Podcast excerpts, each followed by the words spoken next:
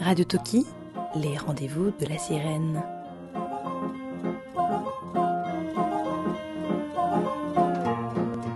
www.ensci.com slash Radio Toki. Bienvenue à vous pour cette troisième édition du désormais bien nommé Rendez-vous de la Sirène sur Radio Toki. Quelle ambiance Il y a un mois, nous étions mensonges, nous avons menti tous ensemble. Aujourd'hui, Radio Toki est gris, comme à travers les yeux d'un coquillère. C'est la grisaille comme... Ah, Camille on n'y voit plus rien là, il fait tout noir. Eh oh, je crois que quelqu'un a renversé de l'eau sur la console. Ah, mon micro, il est où mon micro là, Gweno Ah là merde. Qu'est-ce qui se passe? Aidez-nous Un technicien, s'il vous plaît Yvan, Marie, vous êtes là C'est vraiment, vraiment indispensable si on veut parler euh, sérieusement de la couleur, c'est de pouvoir caractériser et calibrer son écran. On a euh, des indications de points blancs, de gamma et de luminance à respecter. Si vous voulez vraiment vérifier votre ambiance lumineuse, il faut euh, cliquer ici et puis ça lance la procédure. Donc là, on a une version complète qui nous permet de calibrer autant l'écran que les imprimantes, que les appareils photo, les scanners, les vidéoprojecteurs, etc. Et on va commencer la calibration.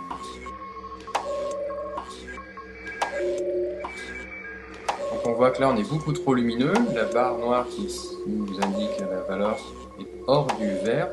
Donc on va lancer ça. Ça consomme de l'essence ordinaire ou du super? Théoriquement c'est pas calibrable, calibrable euh, avec ce genre d'outil. On va dire que c'est bon. Et voilà. Alors, c'est fait. On peut enlever le moni. On peut enlever le spectro de l'écran. Tranquillement. Il faut éviter d'être trop trop ensoleillé ou trop trop à l'ombre, etc. Ici, on a terminé l'étalonnage. Donc, on fait terminer. C'est parti Euh, merci. Est-ce que, les- est-ce que tout fonctionne Tout est en place Nous sommes calibrés. et une farandole de lueurs colorées nous ouvre les bras. Aujourd'hui, mercredi 5 juin 2013, fini la grisaille, les visages palos. Les écharpes n'ont pas le monopole de la couleur. Déshabillez-vous. Sortez enfin les maillots de bain bigarrés car aujourd'hui Radio Toki vous prend, vous fait prendre des couleurs. Le soleil est de retour. Nous allons vous accompagner pour 120 minutes d'enchantement au pays de la polychromie. Nous sommes Gwenolé, Et Camille une fois de plus vos guides, mais en technicolor. Nous sommes également toute une équipe composée d'expérimentateurs délurés pour le plaisir de vos oreilles. C'est armé de nuanciers. Radio prend des couleurs, prend des couleurs. C'est armé de nos nuanciers et les yeux écarquillés que nous sommes prêts à vous annoncer la couleur sous toutes ses coutures. Nous commencerons le tour du propriétaire par un peu de fraîcheur. Nos chroniqueurs vous plongent, vous trempent, vous éclaboussent. Un véritable plongeon dans la couleur.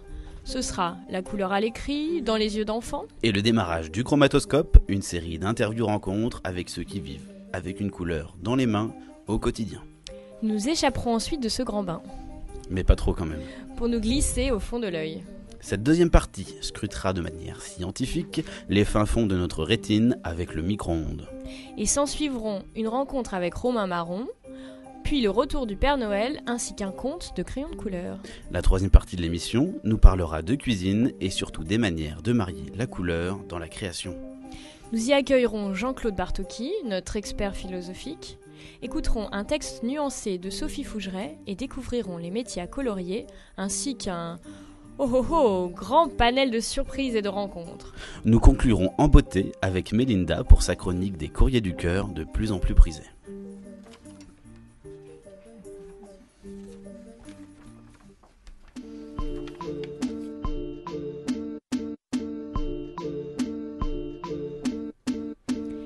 Connaissez-vous les phosphènes Ah non, qu'est-ce donc, Camille Eh bien voyez-vous, Gwenolé, ce sont ces taches de couleur que nous percevons quand nos yeux sont fermés. Celles-ci ont inspiré Pernelle Poyer, elle nous parle du noir des paupières.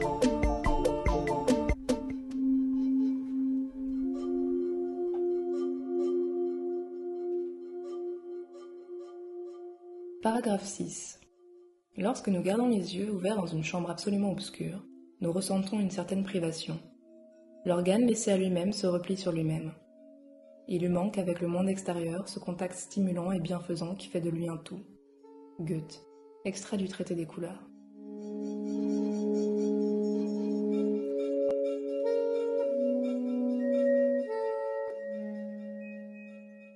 Souvent, je ferme les paupières à m'en enfoncer les yeux, pour retrouver cette sensation fugitive, un jeu de concentration absolue. Que dire de plus, si ce n'est que, souvent, je fermais les paupières à m'en crever les yeux, pour tromper l'attente, et comme pour, à chaque fois, rattraper une sorte de rêve du bout des doigts.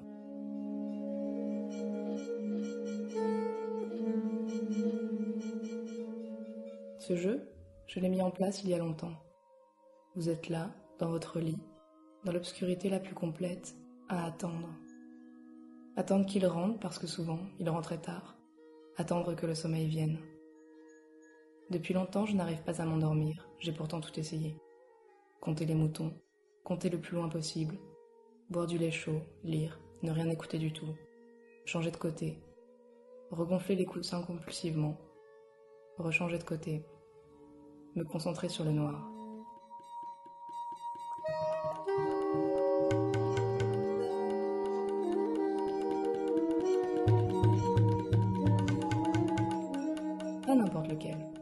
Le noir des yeux fermés dans une chambre obscure. Un noir intense, profond, très profond, dans lequel on a l'impression de pouvoir basculer. Pour que cela fonctionne, il faut s'y concentrer le plus longtemps possible, ne rien voir d'autre que ce noir. Mais ça ne marche jamais longtemps. Vous ouvrez les yeux, immanquablement. Et de ce noir profond, plein de promesses dans lequel vous voulez sombrer. Il ne reste rien que l'obscurité. Refumer une énième cigarette dans l'espoir, que quoi d'ailleurs? Sans autre espoir que de passer le temps. Une cigarette, c'est toujours dix minutes de moins à tuer. Je suis là, sur le dos, la couette pèse sur mes poumons, elle alourdit ma respiration. Oui, voilà, avoir les yeux ouverts dans l'obscurité d'une chambre, c'est comme un édredon qui entrave le souffle.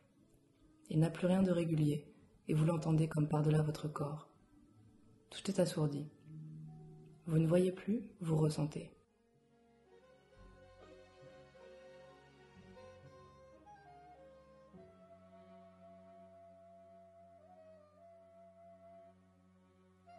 Alors, souvent, je referme les paupières à m'en écraser les yeux. Une forme colorée apparaît peu à peu. Une tache, je relâche un peu.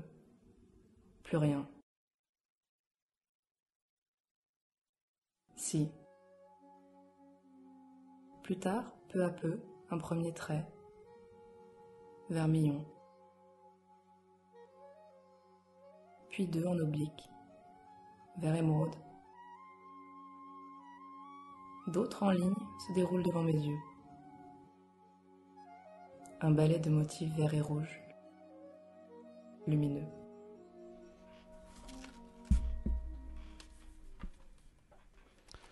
As-tu des enfants, Camille? Euh, non, pas que je sache.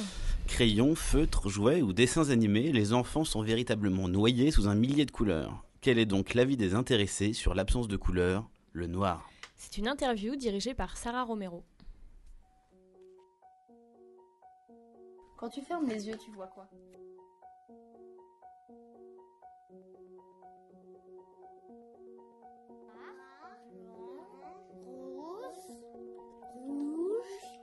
Bleu foncé, bleu clair, bleu euh, vert clair, orange, orange, vert foncé, jaune, jaune, marron, marron, violet, euh, gai- euh, euh, multicolore, multicolore, euh, je sais moi, euh, comment doré, argenté, C'est quoi votre couleur préférée? Euh, beige, noir. C'est le noir? Et toi, va rouge, noir, blanc, bleu, clair, Et qu'est-ce qui est noir et que vous aimez bien? Euh, un ordinateur euh, quand c'est éteint, comme celui-là là-bas. J'aime les jouets noirs. Euh, J'aime les pantalons noirs, les t-shirts noirs. C'est quatre fenêtres noires. Euh, Dans tout ce que vous connaissez, qu'est-ce qui est noir et que vous J'aime euh, un lit noir, une couverture noire, le réglisse noir, hum, un coussin noir, des chaussettes noires, tout en noir. J'adore ça, l'imprimeur. L'imprimeur noir Et est-ce que vous avez peur du noir? Non, euh, oui, moi un petit peu. Et le noir, ça va avec quoi comme couleur? Hum. Avec le gris Qu'est-ce qu'il y a le qui finit par noir aussi?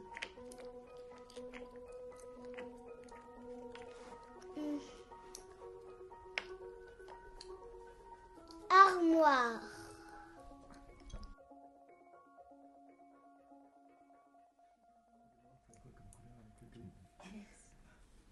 Elle délie les langues, cette couleur.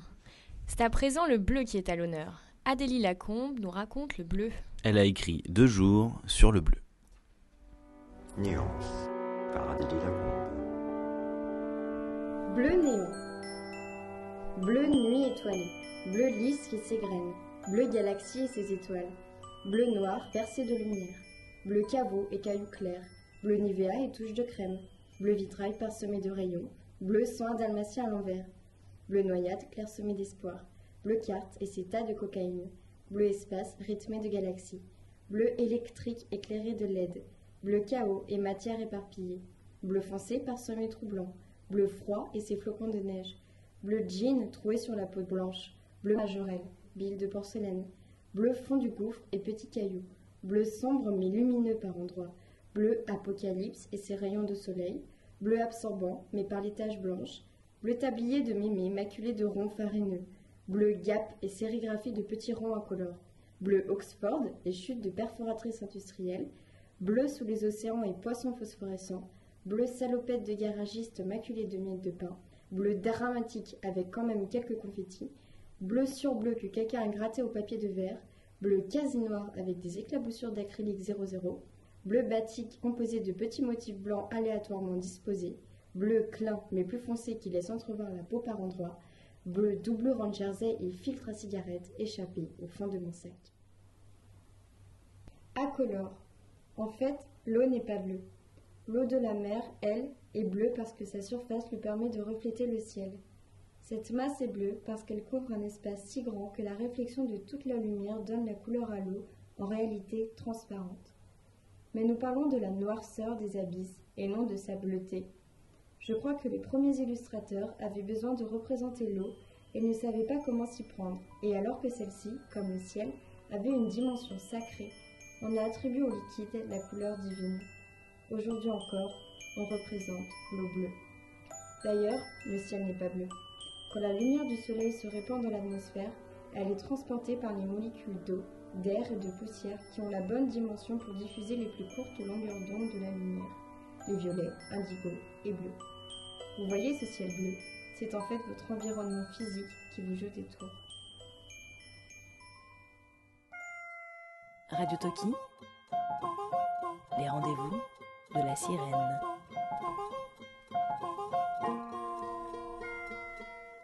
Nous vous laissons maintenant découvrir les coups et les couleurs de Romain Marron, musicien. À chaque odieux coup de fusil, je donne un doux coup de crayon, de couleur et de poésie pour les adoucir de rayons. Je recolore avec mes feutres les sombres conflits animaux pour faire un territoire neutre à la couleur de mes mots.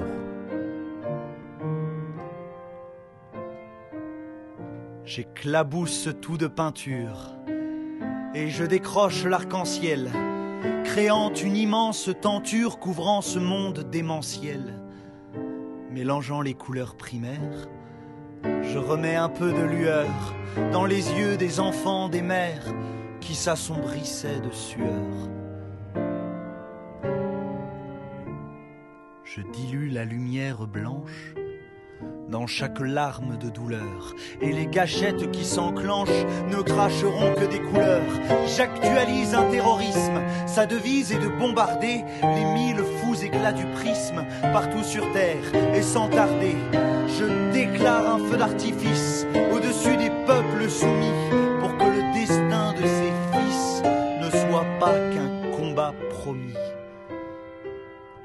J'éparpille plein de paillettes, je coule les douces dorures pour assourdir les mitraillettes et faire briller leurs ferrures.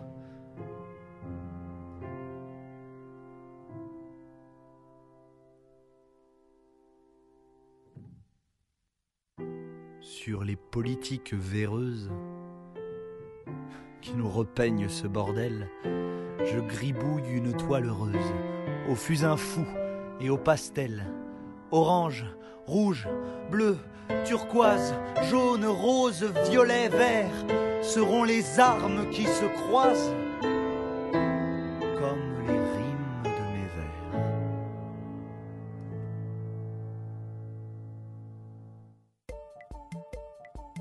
Vous êtes bien sur Radio Toki slash Radio Toki.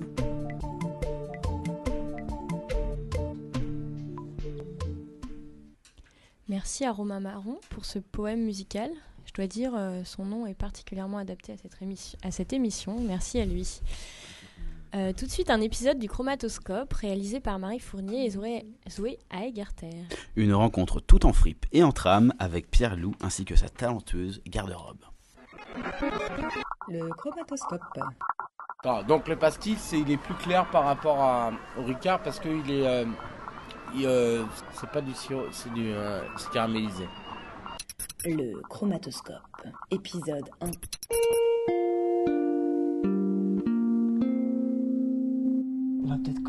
Par ce magnifique petit bonnet. Donc ce petit bonnet est un bonnet vert acheté chez euh, On s'en fout. Et euh, donc c'est un bonnet jaune. J'ai un, un- un truc pour la couleur jaune. J'adore la couleur jaune, je trouve que c'est ça met de la joie. Donc je l'ai essayé, je suis allé voir ma pote et on m'a dit Hum, il est bien ton bonnet vert. J'ai fait ok, bon bah ça sera un bonnet vert. Alors la couleur jaune, donc je disais la couleur jaune, j'adore ça. Donc je vous propose de sortir un petit short. Un short jaune. Donc celui-là, il est juste jaune. Mais il est un peu jaune entre le, le bonnet et entre un autre short que je vais sortir, qui est celui-ci. Donc ce short-là est vraiment jaune fluo. Et après le jaune fluo, il y a- il y a le jaune hyper fluo. Vous voyez? Ah oui, vous entendez, pardon. Donc si vous entendez un peu les couleurs, ce petit bonnet est plutôt un jaune, euh, jaune foncé, donc ce qui équivaut à du vert. Il y a le jaune flash du short qui est plutôt un jaune citron un peu flash, donc il est vraiment jaune. Il y a le jaune entre les deux, qui est ni un jaune foncé ni un, un jaune clair, qui est un jaune. C'est ce qu'on appelle un jaune chez la plupart des gens. Donc bah, on entend au son, c'est un jaune un peu moyen. euh, J'ai vécu beaucoup de trucs avec ce jaune. Qu'est-ce que je peux vous montrer? Ce jaune-là. Une écharpe. Alors là, on va dans les jaunes un peu, euh, un peu plus clairs. On entend un petit peu au bruit, peut-être, je sais pas. Il est, hum, il est jaune crème, un peu jaune euh, crème anglaise. Ouais. Ouais, il est jaune crème anglaise. Et donc ça, c'est une grande, grande écharpe que j'avais achetée en frustration parce qu'en fait, j'avais acheté d'abord une première écharpe qui était jaune fluo, mais qui en fait, on m'a dit qu'était... Euh... Ah, elle est là. Voilà, je la sors. Celle-là fait pas de bruit. Elle est molle. euh. Donc elle est un peu comme le jaune de la première écharpe, un peu euh, crème anglaise, sauf que bah c'est vert en fait. Ouais, voilà. Donc si je peux résumer, toutes euh, ces couleurs vont du jaune foncé au jaune clair, en passant du vert, en passant par le jaune, en revenant au jaune, et en finissant par du vert. C'est logique, non? Oui.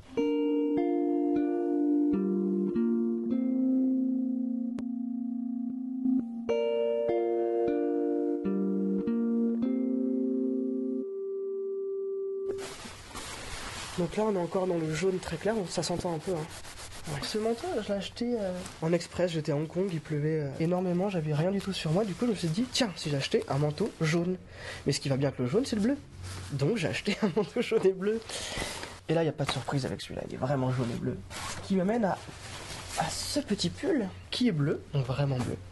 Et avec une capuche à l'intérieur qui est plutôt euh, bleu foncé. Bon, c'est pas vraiment un bleu foncé, c'est rose fluo. Mais ça, je l'ai appris après. Je me retrouve avec un pull bleu et rose. Hmm, Qu'est-ce que j'ai de Des rouges? Alors, dans mes choix de couleurs de fringues, euh, en général, j'ai un peu de mal à choisir dans les magasins, donc j'évite les couleurs un peu entre deux parce que je ne les vois pas trop. Donc, euh, comme on peut le voir là, et au son qu'on entend, c'est des couleurs très différentes. Là, c'est rouge, ça s'entend, c'est rouge. C'est hyper dynamique. c'est- Après, donc j'ai voulu acheter un autre short parce qu'il faisait trop chaud, j'étais en Grèce, il faisait beaucoup trop chaud. Je dis, oh, pourquoi pas un beau bleu? Voilà. Mais pas d'entre-deux, hein. jamais de violet, jamais rien, non. Ce bleu est plus bleu, euh, comment on pourrait dire Bleu cramoisi. Ouais, il est bleu cramoisi, c'est ça. Et ce qui m'amène à vous montrer le rouge outre-mer. Je le trouve plus. Ah, il est là, je crois. Alors ça, c'est un petit t-shirt satin, très mou, très moite. Le, le rouge outre-mer. C'est une belle couleur. hein. Je dirais que c'est lumineux. D'ailleurs, c'est un son lumineux un peu.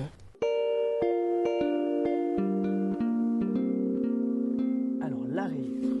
La rayure, c'est la couleur. C'est quasiment une couleur, une rayure. Alors, par exemple, avec ce t-shirt qui est rayé bleu et blanc à la marinière, quand on le mélange un peu, ça fait un bleu outre la mer. Comme des vagues, oui.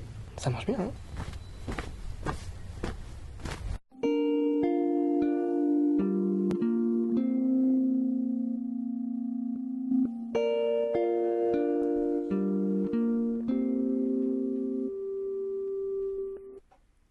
Et tout de suite, un jeu en couleur et en musique proposé par Palette. Bonjour Palette. Euh, juste une question avant de commencer, Palette. Votre nom est encore particulièrement approprié à l'émission, mais euh, d'où vient ce prénom? Vous venez, euh, votre père était peintre? Non, en fait, il travaille à Rungis. Ok. Dis-moi, quelle est la couleur de ton... On a un tout petit problème de micro. Dis-moi, quelle est la couleur de ton Tout de suite le jeu. Pour cette fois, nous allons jouer avec nos animateurs pour voir s'ils savent vraiment de quoi ils parlent. Je vous rappelle le principe.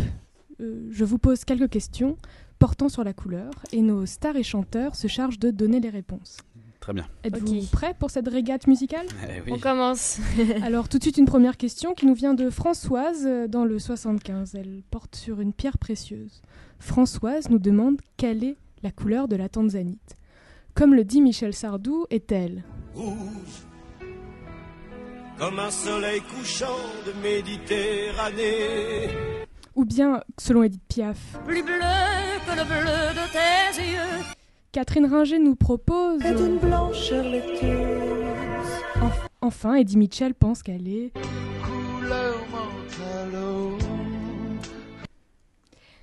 Alors, c'est à vous. Alors, moi, le... je sais pas ce que t'en penses, euh, Camille, mais la Tanzanie, ça me fait beaucoup penser à la kryptonite, donc je dirais que c'est- c'est plutôt euh, rouge. C'est plutôt rouge. Eh bien... Ah oui bah, enfin, en- enfin, moi je suis un Et peu une spécialiste de la kryptonite et il y a quand même plusieurs couleurs de kryptonite. Du Ah. coup, c'est pas une réponse qui me, qui me, qui Ah Peut-être... euh, Moi je dirais plutôt, je dirais plutôt vert dans ce cas-ci, c'est kryptonite. Une petite concertation, c'est votre dernier mot? Alors, euh, on va dire ça. Eh bien pourtant, c'était Edith Piaf qui avait raison. Elle est plus bleue que le bleu Bon, de alors, tes on- yeux. Mais on était à côté de la plaque. peu On importe, peu plaque. importe. Une deuxième question tout de suite qui nous vient de Gilles, encore dans le 75. Euh, J'espère que vous aimez le cinéma. Vous, vous aimez le cinéma? Bien sûr, Bien sûr. Euh, Très bien. Alors Gilles, passionnément. nous- Gilles nous demande, euh, lors de la cérémonie de clôture du Festival de Cannes, comment était habillée Audrey Tautou? Barbara nous dit qu'elle était... Isabelle, quant à elle, croit qu'elle est dans... Dans le petit pull marine, Enfin, dans un... petit pull marine, Euh, Merci Isabelle. mon petit pull marine. Merci Isabelle, on a compris. Ou bien euh, était-elle Un blanc manteau, Enfin, Vincent Delair nous dit qu'elle avait... beige. Alors c'est une question un peu culturelle et d'actualité. À votre avis, comment était habillée Audrey Tautou? En fait, moi j'ai l'impression que j'ai regardé et pour moi elle était rose, mais j'ai pas l'impression que j'ai j'ai entendu cette réponse. Non, moi j'ai l'impression que c'était plutôt un petit tailleur beige, non? Si je me souviens bien. Hmm, Elle avait une couleur chaude, elle était effectivement un peu en rose, mais surtout En rouge? En rouge. Hmm. Ah. Donc c'est Barbara qui avait raison. C'est Barbara, Ah, encore, Une fois, encore une fois. Bon, bravo, je suis heureuse de constater que vos- votre culture s'étend à l'actualité. Merci Gilles pour cette question pleine de charme. Puisque vous êtes si bon, je vous propose une troisième question d'Annie dans le 54. Et oui, nous avons même des auditeurs d'enseignants. Une question originale puisqu'elle vous demande de classer ces quatre nuances de bleu de la plus claire à la plus foncée. Il y a Couleur bleue de Prusse. Merci Betty Mars, Il ne reste qu'un bleu noir. bleu noir selon Mylène, Couleur blue. Merci Herbert Pagani et enfin Bleu de méthylène. selon Alizé du Val-de-Marne. Alors je vous rappelle donc le bleu de Prusse, le bleu noir, le blue jean délavé et le bleu de méthylène, du plus clair au plus foncé. Alors, du plus clair au plus foncé. Alors je dirais que le bleu de méthylène c'est le plus clair. Peut-être un indice, le blue jean délavé, en fait c'est le ciel couleur blue jean délavé. Ah. Bon, alors commençons par celui-ci. Allez. Blue jean. Euh, bleu de méthylène Ah, on fait signe que Gwenolé doit parler plus près du micro. Ah pardon, je, je suis vraiment désolé. Je vous avez dit blue jean, Blue jean, bleu de méthylène. J'imagine bleu nuit. Non, on n'a pas Prusse. dit bleu nuit. Bleu Prusse. Et bleu. Et bleu noir pour finir Bien, c'est une excellente question. Enfin, une deuxième question. Alors, euh, merci, euh, merci à Annie qui nous a quand même posé une sacrée colle. Ah merci. Donc, je vous rappelle que si vous répondez correctement à la quatrième question, vous pourrez gagner un voyage pour une personne en Eure-et-Loire. Ah. Vous visiterez Dreux, une ville merveilleuse qui a vu naître entre autres François Bégodeau, Dieudonné et Patrick Vieira. Bonne chance Incroyable. alors pour cette question. Merci, euh, j'ai hâte de gagner. Elle nous vient de à Françoise du 75. Tiens, encore une fois, elle tient vraiment à vous défier celle-ci. Elle est prolifique, François. Alors, elle vous demande quelles sont les couleurs principales du drapeau du Vatican? Comme nous le chante Anne Sylvestre, est-il composé de Il est beau, tout jaune, un peu de blanc, un peu de jaune, un peu de blanc, beaucoup de jaune. ou bien est-il de toutes les couleurs de la terre De jaune et de bleu, de toutes les couleurs de la terre. Merci Louis Chédid. Encore est-il Rouge et noir. Merci. Rouge et noir. Merci, merci jeune, je crois qu'on a saisi. Ou enfin est-il Bleu et jaune et mauve et insoupçonné de nos rêveries mauves et bleu et, et jaune et pourpre. C'est-à-dire couleur de nos rêveries pourpres, Parabolique. paraboliques, de l'anacorèse. Hypochondriaque. ok. Alors écoutez, nous Le étions, drapeau du Vatican. nous étions justement au Vatican avec Camille euh, hier soir. Hier soir. Pour un hier déjeuner soir. euh, paisible. Il faisait très beau d'ailleurs. Et comment va, comment aller. va Benoît? Est-ce qu'il Il est assez fatigué en ce moment. euh, C'est vrai. C'est plus Benoît De- d'ailleurs. bah, hein. depuis qu'il est en retraite, Ouais, c'est fait, clair, il va est- beaucoup mieux. il est finalement- Ouais. Il est plus aux Bahamas. Par contre, le nouveau pape. Et donc le drapeau, Pas étant donné l'actualité, il n'est pas multicolore de toutes les couleurs. hein. Il n'est pas forcément. Non, mais ça, ce serait très amusant. Par contre, j'aimerais beaucoup. Et il est, euh, il est en est fait jaune. jaune. et blanc. Eh bien, et bravo, bravo, moult fois bravo. Alors, euh, je vous félicite. Vous pourrez partir euh, la semaine prochaine en Eure-et-Loire. Ça me, ça me, je suis, je suis, je suis Voilà. ravie. Félicitations. Alors, nous ravie. nous, nous nous retrouverons évidemment le mois prochain, où Bien je sûr. serai rejointe par mon acolyte avec qui nous avons préparé cette chronique. Il s'appelle Pantone et souffre malheureusement d'une rougeole.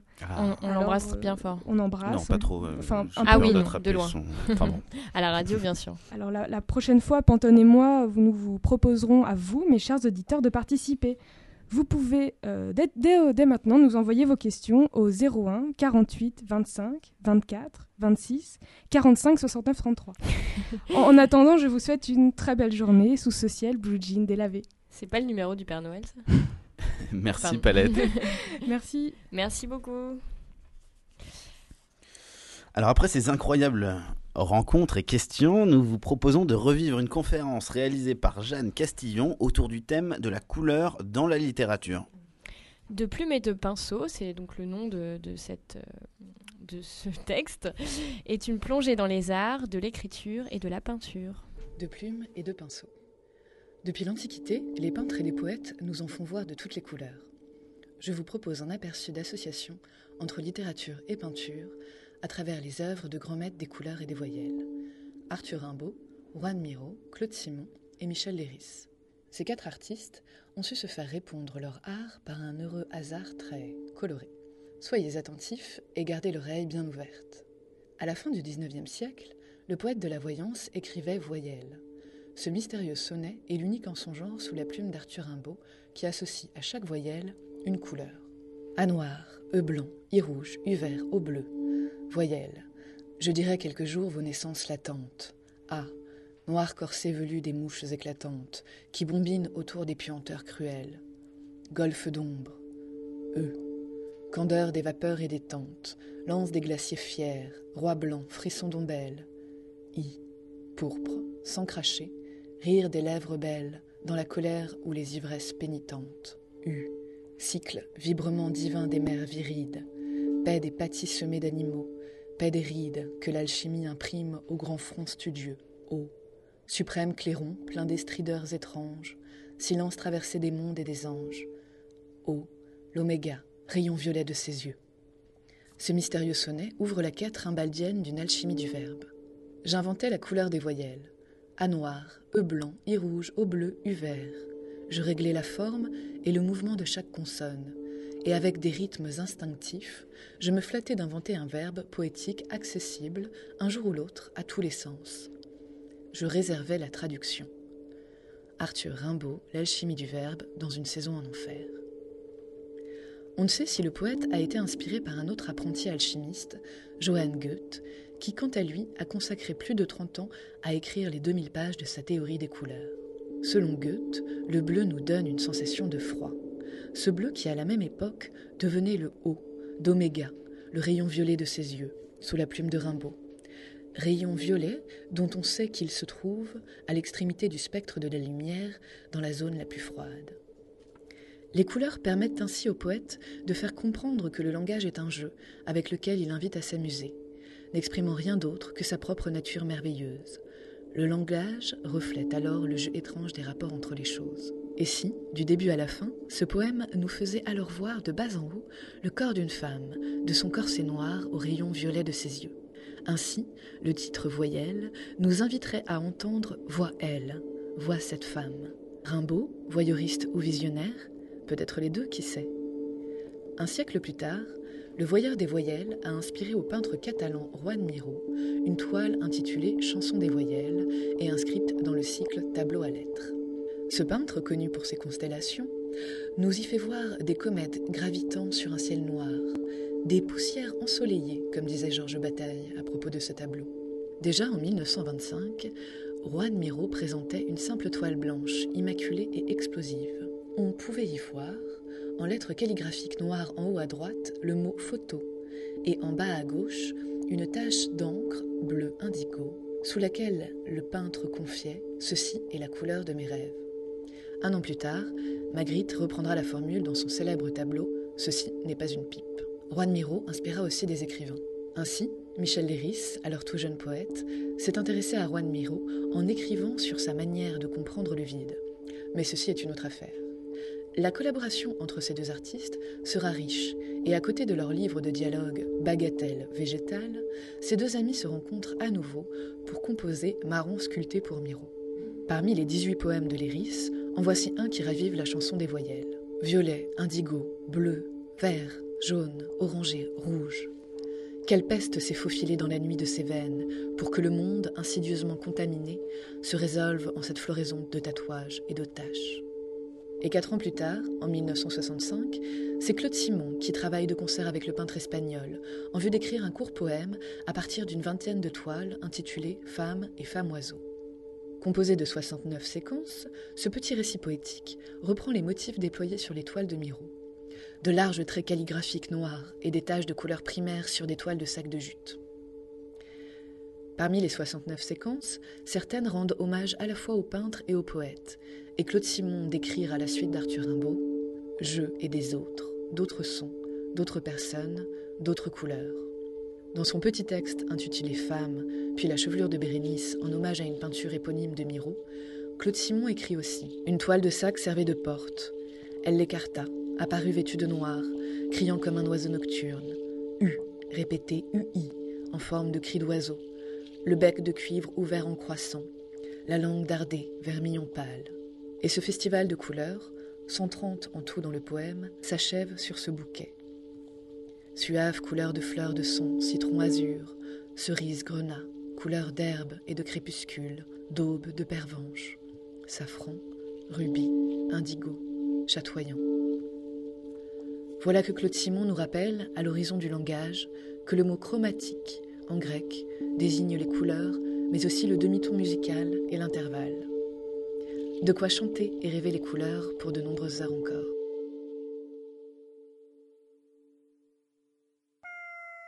Radio Toki, les rendez-vous de la sirène.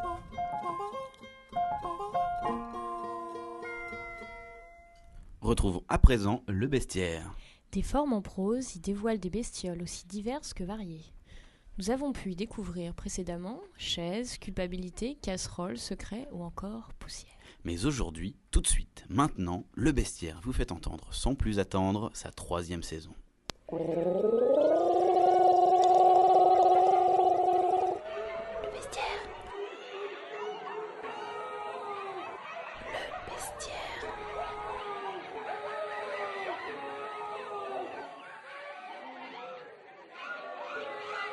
Saison 3. Moirure sagace, écrin mutant, Alice de tout temps se subtilise, se volte-face, se multiplie. Alice fait des plis, pas de certitude, un corps comme une effluve. Elle n'a pas de nom, elle n'a pas de robe, Alice se dérobe. Alice, Alice, Alice, Alice, Alice, Alice embrasse, Alice embrasse la lumière et te cloue la rétine. Rock est un vieux dieu qui met les pieds dans le plat, impose sa masse, s'étire en interstice, s'étale en postillon. Rock est une vieille force, un survivant, un vrai lance-pierre qui vous tranche la moue, vous casse la gueule pour un balbutiement, vous sape le souffle pour rester fort, pour rester puissant et jamais seul cependant. Rock balance entre ses deux amants, jeune corps acrobatique qu'il plie en quinconce. C'est pas facile, l'hallucinante est impudique. Reine réelle, très physique, mondaine. Elle se tait, tu respires, elle se couche et tout se touche. Elle se tue, il faut entendre que la grande est glorieuse, que la grande est glorieuse quand elle se tape son tour des globes, quand elle t'affiche les contours et les formes, que la reine est juteuse, un liquide lucide qui te rince la vue. Une chronique, une fois de plus, bien mystérieuse, non oui, tout à fait, Camille. Je dirais même plus sacrément énigmatique. Il me semble avoir reconnu la couleur bleue, enfin bon, on va pas tout dévoiler. N'hésitez d'ailleurs pas à poster vos intuitions sur le Twitter de l'émission. Un Twitter, mais enfin, nous avons un compte Twitter. Eh oui, Camille. Envoyez, envoyez vos remarques, et d'ailleurs pas seulement pour le bestiaire, sur Radio Toki. Bah, vous y découvrirez en direct des bonus de l'émission. Mais tout de suite, on peut passer à l'horoscope présenté par notre charante, charmante et mirobolifiquement habillée, c'est dur à prononcer ce mot, Saphira. Bonjour Saphira. Bonjour, bonjour à tous. Euh, alors, euh, c'est Saphira sur Radio Talkie pour votre horoscope du mois. Alors, alerte rouge, l'été est là. Bleu comme le ciel et doré par le soleil, surtout ayez la main verte. Ce mois-ci, les astres obéissent au crayon et c'est dans la boîte. Regardez-vous, observez-vous. Quelle sera votre couleur dominante du mois de juin? C'est votre t-shirt qui vous le dit, ou vos chaussettes. 12 couleurs astrologiques pour guider votre style au quotidien. Sous le signe de la mine rouge, Mars vous invite à alléger l'ambiance. Ne soyez pas en colère, la saison est douce et propice aux fautes de goût. Suivez le fil rouge, godillot à lacets, veste aux manches retroussées et chemise bien boutonnée vous donne une allure de garçon endimanché. Portez le chapeau s'il vous plaît. Sous le signe du bleu cobalt, vous n'avez pas à vous inquiéter, les prochains jours seront azur. Cordon ou fleur bleue, les astres vous sourient. Le nœud papillon côtoie avec aisance le short tailleur, tandis que les couleurs mixent à la fois l'outre-mer des dandys et le bleu de travail des hipsters d'aujourd'hui. Pour les citrons, des jours de bonheur s'annoncent. Le soleil brille, prenez garde à la fièvre jaune et aux navettes spatiodynamiques. Le costume jaune, pétard vous va à merveille. Une paire de derby à lacets moutarde et un maxi cabas cognac apportent tout de même un contraste de volume intéressant et adoucit un peu votre silhouette criarde. C'est en vert que les protégés de Jupiter valsent sous les forêts nocturnes. Évitez le sapin et préférez le vert nostalgie qui vous va parfaitement. Ne soyez pas jaloux, lâchez votre caban. On envoie des vertes et des pas mûres, après tout, le kaki, c'est acquis. En cas de coup de chaud, privilégiez le short de boxe en éponge. Noir comme Saturne, vous n'êtes pas sans savoir qu'il faut des blancs pour respirer. Inutile d'être inquiet et n'abusez pas du café. Surtout, refusez tout travail au black. Après tout, être un oiseau de nuit, c'est savoir se mouvoir avec élégance et raffinement. Sombre et mystérieux, retenez la maxime des belles de nuit, ce qui est rare et précis, nul besoin d'en dévoiler davantage. C'est dans votre boîte que se trouve la plus belle couleur, dorée comme l'argent. Votre futur est assuré si vous écoutez Mercure vous souffler à l'oreille. Jupe droite et gilet camel, une montre dorée pour compléter la tenue, vous êtes une fille en or. Pourpre et ses délices. Sachez qu'un trait de rouge à lèvres peut sauver une carrière. Laissez-vous guider par les lunes et méditez la question. Imprimez pop et motif Riviera, une allure féminine pour séduire des garçons chics. Sciant pour voyager, sciant des aéroports, partez en vacances avant de saturer les satellites. Capeline est compensée en Liège, sweet cool et chemise d'étudiant, soyez beau pour conquérir la Fashion Week qui approche à grands pas. Vous voyez la vie en rose, les éléphants se baladent sur le plafond du living room. Baby doll en robe bain de soleil ou rugbyman en polo, assumez-vous et osez le topless. Un crayon blanc vaut toujours la peine. Vous êtes sous la protection de l'Olympe. Gardez votre appétit, le rosin coule à flot pour ce prochain été où on vous laisse carte blanche. Les détails en dentelle amènent raffinement et élégance à une silhouette pour un rendu ultra simple et efficace. Enfin, les chocolats noirs ou au lait, vous êtes à croquer. Un aristo chic avec un twist baroque et décalé. Sortez la veste à chevrons et un slim pastel ou un cardigan d'homme. N'oubliez pas le cuir pour une allure de rock entre féminin et masculin. Orange comme la Terre, c'est vous qui portez la culotte. Si vous traversez une phase de friction, comptez sur Vénus, la délicieuse planète pour arrondir les ongles. Monochromie, mandarine et détails subtils, brushing wavy et sneakers bimatière, vous êtes un véritable coucher de soleil. Alors que vous soyez carmin ou émeraude, or ou platine, l'été vous en fait voir de toutes les couleurs. Farniente et Dolce Vita, charrette et diplôme, l'époque est au paradoxe. Soyez occupés, voire préoccupés, mais restez bronzés. Quoi qu'il arrive, prenez la vie du bon pied et souriez au soleil. Que le mois de juin soit haut en couleur. Bisous à tous. Merci Safira. Ah, merci. Je dois dire qu'on est rhabillés pour l'été. Euh, passons, clôturons en beauté, se plongeons dans la couleur avec Fedra. Une composition originale d'Alexandre Poisson.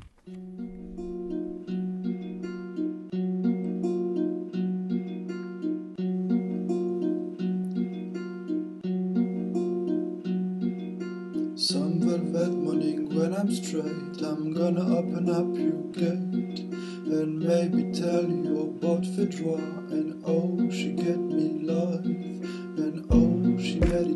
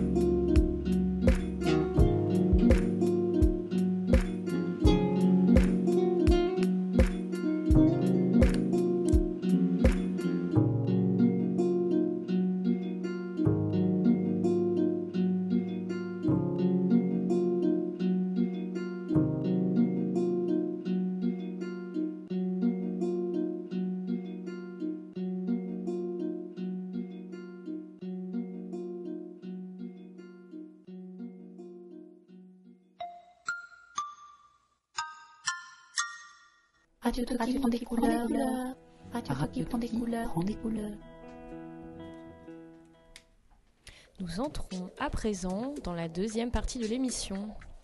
Au fond de l'œil, appelé au fond de l'œil, ou comment la couleur est perçue par le corps et la cervelle. Nous accueillons dans le micro-ondes nos deux expertes scientifiques qui nous arrivent tout droit du tube à essai. Je vous présente Marie-Sarah Brain, bonjour. Et Mélanie Wave. Bonjour. Respectivement docteur émérite en neurologie. Et optique ondulatoire. Bienvenue à vous dans le micro-ondes. Bienvenue. Alors, pour commencer cette petite, euh, ce petit entretien. Pardon, un jingle. Bienvenue dans le micro-ondes.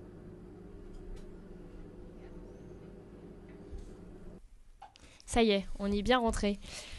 Alors, euh, donc euh, pour commencer ce petit entretien, comme je disais, nous allons, euh, en fait, on a ramené avec Gwenolé du hall de l'école de l'ANSI un cône bleu, tout à fait bleu, et, on se demandait, comme vous êtes spécialisé dans, l'optique et la neurologie, pourriez-vous nous expliquer tout d'abord en premier pourquoi ce cône est bleu? Alors Camille, en fait la couleur n'est pas une pellicule posée sur un objet. Il n'y a pas de pellicule bleue posée sur ce cône. C'est en fait une sensation construite dans le cerveau de l'observateur. Si on entre dans ce cône, on perd la couleur. Si on en sort, on perçoit la couleur. Alors où et quand commence la couleur? Ah, oui, mais il doit bien exister une frontière, un endroit où l'on peut passer de la couleur à l'absence de couleur en un clin d'œil, non? Bah, euh, oui, oui, oui, en, en effet, si je puis me permettre, euh, les pigments ne sont pas bleus. Euh, c'est- en fait un phénomène que l'on observe. Euh, la, la lumière blanche. Oui, je vais, je vais, je vais l'expliquer comme ça, oui. Donc, la lumière blanche est composée d'une infinité de couleurs qu'on appelle le spectre, que, que l'on observe d'ailleurs bah, quand, on fait passer de la lumière blanche dans un prisme. hein, on- Mhm. Voilà. Donc, on, on a trois couleurs principales rouge, vert, bleu. Euh, C'est l'appellation RVB hein, de vos écrans d'ordinateur. euh, enfin. Euh, je je- je m'égare, pardon. Donc, la lumière blanche, c'est un rayonnement électromagnétique, donc des, des petits photons qui se déplacent le long d'une onde avec une euh, certaine énergie. Un, peu comme la matière d'une corne de guitare, finalement, que l'on frappe à un certain point, qui vibre à une certaine fréquence, qui lui est propre et crée des notes. Une note, une fréquence, une couleur, une fréquence, oh, c'est quasiment la même chose. hein. Donc, cette somme d'ondes colorées, bah, elle véhicule euh, de l'information de couleur, et ces ondes frappent la surface de, ce merveilleux cône, euh, bref, qu'on pourrait qualifier de bleu outre-mer, bleu roi, enfin peut- peut-être euh, lapis lazuli, enfin, enfin, enfin, pardon. Et bon, une certaine partie des couleurs de ce spectre, du coup, euh, sont absorbées. Donc le rouge, le vert ne sont plus dans euh, la couleur qui est réfléchie sur cette surface. Donc les fréquences qui correspondent à ce euh, magnifique bleu et, et sont réfléchies et atteignent votre, atteignent, pardon, votre rétine qui finalement euh, agit comme un vulgaire récepteur qui se, qui se charge d'analyser l'information. Oh, Vulgaire, vulgaire, euh, Mélanie, tu y vas un petit peu fort. Il peut encore se passer mille choses.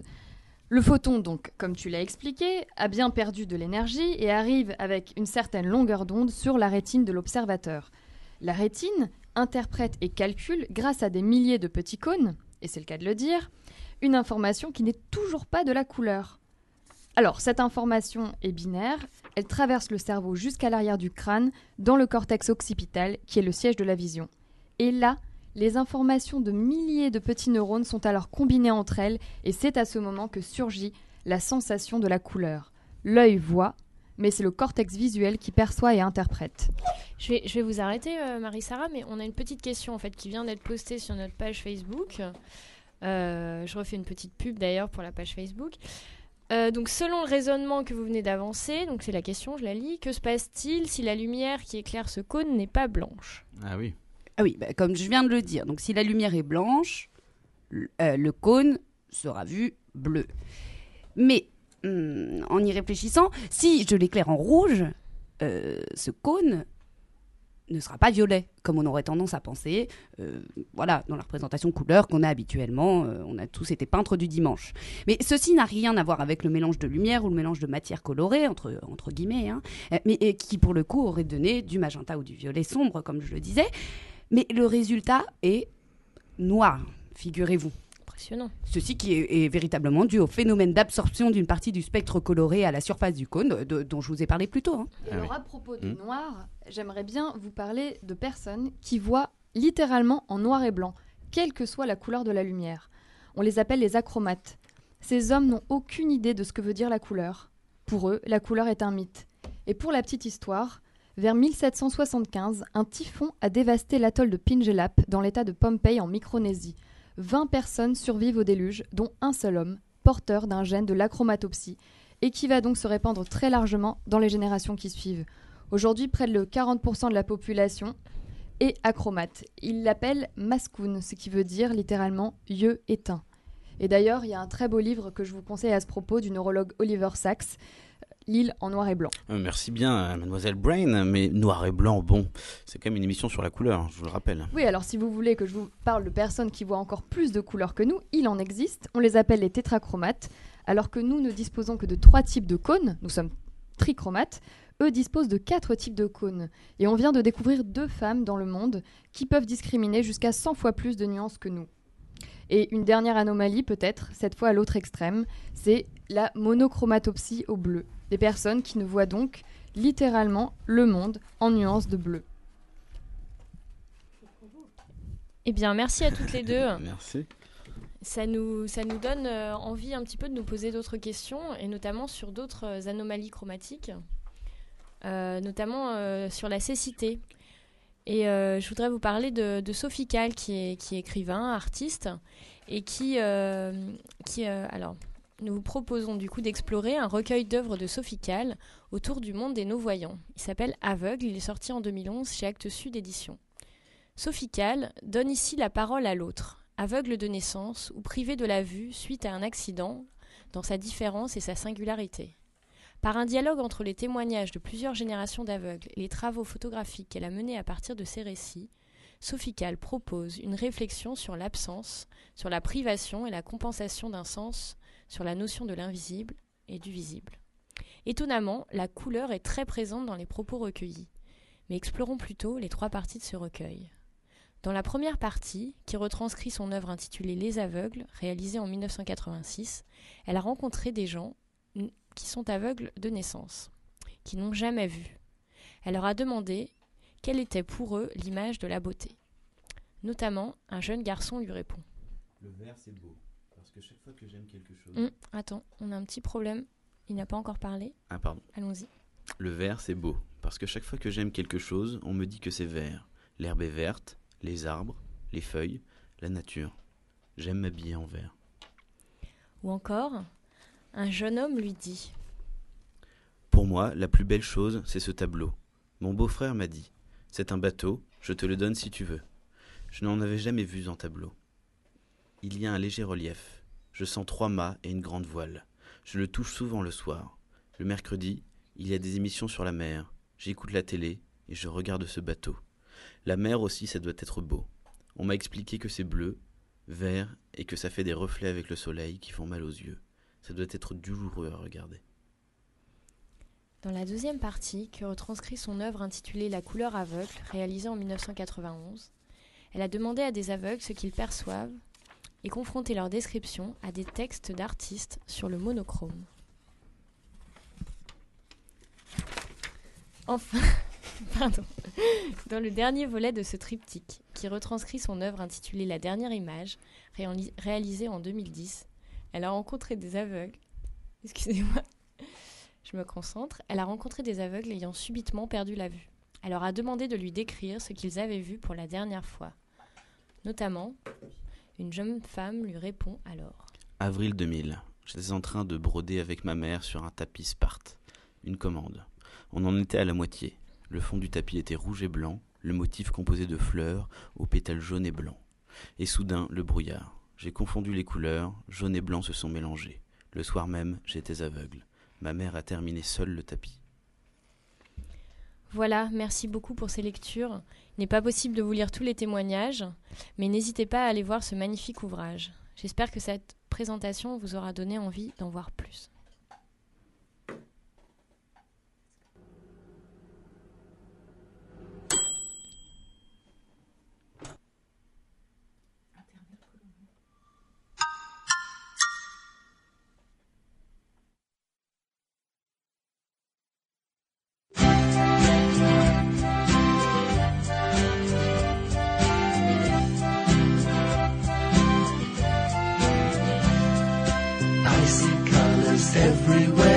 I see colors everywhere. I see colors everywhere. What colors do you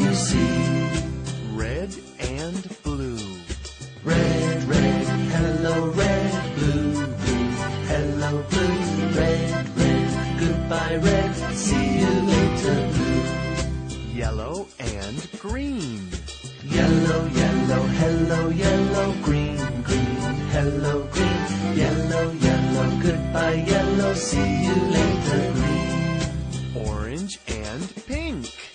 Orange, orange, hello, orange, pink, pink, hello, pink, orange, orange, goodbye, orange, see you later, green. Purple and brown. Purple, purple, hello, purple, brown, brown, hello, brown, purple, purple, goodbye, purple, see you later, brown. Black and white. Black, black, hello, black, white, white, hello, white, black, black, goodbye, black, see you later, white. What do you see? I see colors everywhere. I see colors everywhere. I see colors everywhere. What colors do you see? What colors do you see?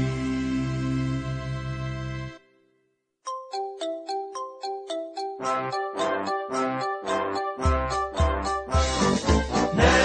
it's time to say goodbye. Say goodbye. Say goodbye. Let's take a walk around the farm,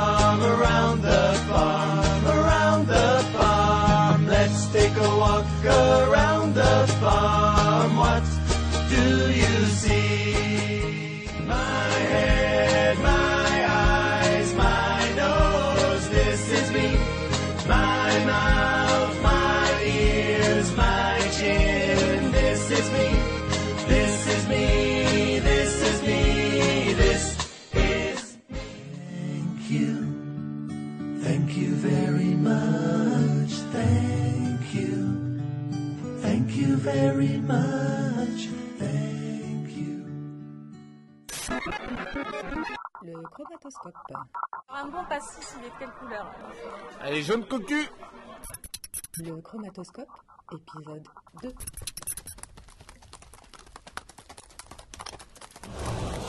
Dans le rouan, c'est euh, trois poils mélangés, le blanc, le roux, le rouge et le noir. Et en fait, le cheval, et euh, surtout toutes les extrémités sont noires, ça tourne au roux et ça devient blanc après. C'est comme si en fait le cheval, il s'était retrouvé à la création par exemple, qu'il y avait eu un champ de lave ou un champ de feu, qu'il avait dû le traverser, que du coup il se serait brûlé les crins, les sabots et, le bas des pattes, et qu'après le poil aurait roussi et que le reste serait devenu, enfin le reste serait resté à peu près blanc, mais on pourrait dire qu'il aurait eu une couleur originale blanche et qui serait tourné rouan, comme si c'était le feu qu'il avait, qu'il transformé. Aubert, Baie, Babicano. Suri, Noirzin, Acaltequé, Pangaré, Alzan, Isabelle. J'ai vu qu'il y avait une robe qui s'appelle neige. C'est un effet neige, c'est-à-dire c'est un cheval de n'importe quelle couleur et qui a des taches rondes blanches. Donc il peut y avoir un alezan, un bai, un n'importe quoi. et qui est tout comme s'il venait de passer sous un rideau de, de neige. Et il, il a, de- il a des taches blanches partout. Crémeillo. Perlino. Rabicano. Le noir en robe de cheval est très très rare. J'allais te demander la couleur la plus chère au monde. Oui, la caltéquée. Alors en fait, c'est un cheval euh, qui est dans les pays de l'Est. Ce sont des chevaux en général très grands, assez fins. Ils ont une couleur euh, dorée euh, qui brille au soleil. Mais par exemple, c'est un cheval très très rare que, qui a fait d'ailleurs polémique dans les années 80, parce que c'est un cheval qui a été offert à François Mitterrand. C'est un cheval de cette race-là et de cette couleur-là qui a été offert. Isabelle. Rouen. Isabelle. Gris. Pommelé. Neige. Sinon, il y a des couleurs intéressantes aussi, des couleurs qui ont une histoire. Par exemple, la robe Isabelle, c'est un robe, euh, c'est une couleur de robe qui est en fait euh, café au lait, avec les crins euh, noirs et les extrémités des pattes noires.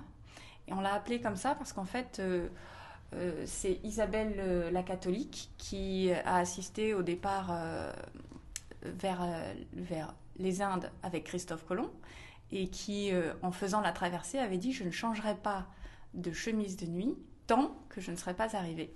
Et en fait, en arrivant, elle avait une robe, une chemise de nuit qui avait une couleur café au lait pas très très propre. Et on a vu des chevaux à ce moment-là et on, voilà, on les a appelés comme ça en souvenir de la, de la reine Isabelle. C'était assez amusant. Merci à Zoé et Marie pour ces rencontres. Et maintenant, Alors, c'était. C'était, pardon, c'était une rencontre avec Julie Fournier finalement qui parlait de la robe des chevaux. Et tout de suite, un deuxième chromatoscope Ah en oui, compagnie d'Alexis Charlot, professionnel de la dégustation et passionné de vin. Le chromatoscope. Il y a même le Ricard turc, il est tout blanc.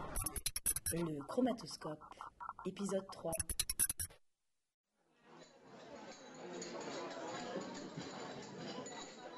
Je dénie tout intérêt du commentaire visuel pour un néophyte ou un amateur normal. Euh, et pour moi au quotidien, pour n'importe qui au quotidien. Il n'y a rien à en conclure de la qualité du vin, de ce qu'il nous racontera. Ok, vous avez réussi à dire, nous avons réussi à dire, euh, bah là c'est plutôt couleur paille, là c'est plutôt couleur euh, citron, là c'est plutôt couleur grenat, rubis, etc., etc. Le disque est de telle couleur, la frange est de telle couleur. Bon, et alors? Bon d'accord, on a dit ça, et donc vous en concluez quoi? Bah rien. C'est quelque chose qui, à mon avis, qui est réservé aux, professionnels de la dégustation ou du commentaire. Et puis ça peut être intéressant en dégustation à l'aveugle. Alors là, ça peut être très important, peut être déterminant aussi. Mais dans ce cas-là, ça suppose qu'on connaisse quand même déjà pas mal le vin et les cépages, et qu'on puisse dire, bah le pinot noir, quand il est jeune, il aura plutôt telle robe, quand il est vieux, il aura plutôt telle robe. Tiens, le vin qui est comme ça, ça nous indique tel âge, plutôt telle région. Voilà, faut euh, déjà avoir beaucoup, beaucoup, beaucoup de clés. Maintenant, c'est complètement anti-hédoniste.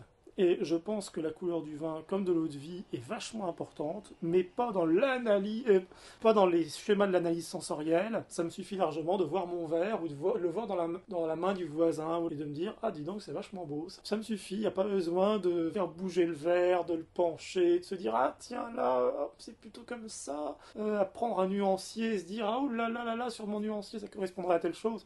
C'est absolument anti-hédoniste. Je suis pas d'accord avec ça. Je pense que personnellement, je suis extrêmement enthousiaste devant une robe plutôt pâle. Euh, pour beaucoup de gens, ça va être la puissance, le, côté sombre de la robe, mais plus la robe est sombre, moins on y voit au travers. Et euh, je dois dire que je suis déjà euh, par goût, j'adore les, tous les vins, mais j'ai une sensibilité particulière pour les vins blancs. J'aime beaucoup effectivement une, une robe qui laisse bien passer la lumière et c'est une promesse. C'est déjà du plaisir. J'aime beaucoup les couleurs troubles. Bon, bien sûr, j'aime beaucoup les vins très naturels, mais pas exclusivement, mais bon, ça reste quand même mon dada. Et j'avoue que c'est peut-être le côté aussi un petit peu euh, en marge, en quelque sorte, qui me plaît bien là-dedans. C'est-à-dire que j'aime beaucoup une, une robe qui va être et qui va pouvoir rebuter 8 consommateurs sur 10. Ça me plaît bien, ce petit côté, euh, oh, ça, mais ils l'ont pas lavé leur vin. Mais moi, ça me plaît bien. Moi, ça me plaît bien. Et puis, je trouve qu'il y a une grande sensualité à regarder ces robes dans laquelle la lumière s'accroche. Euh, c'est la lumière. En fait, c'est vraiment la lumière qui m'intéresse. Je pense qu'effectivement, c'est beau. Et le vin m'intéresse parce que c'est beau. D'un point de vue visuel, c'est la lumière qui rend le beau visible. Mais cette lumière, on la retrouve dans le raisin en dégustation, puisque sans lumière, pas de sucre, pas de vin, pas de fleurs, rien de tout ça. Je pense que la robe du vin, sa couleur m'intéresse parce que c'est une des manifestations de la lumière que je retrouverai ensuite en bouche et au nez. Ah, tout ça m'a donné envie d'aller boire un petit verre de vin rouge avec la, la robe de Marie-Sara.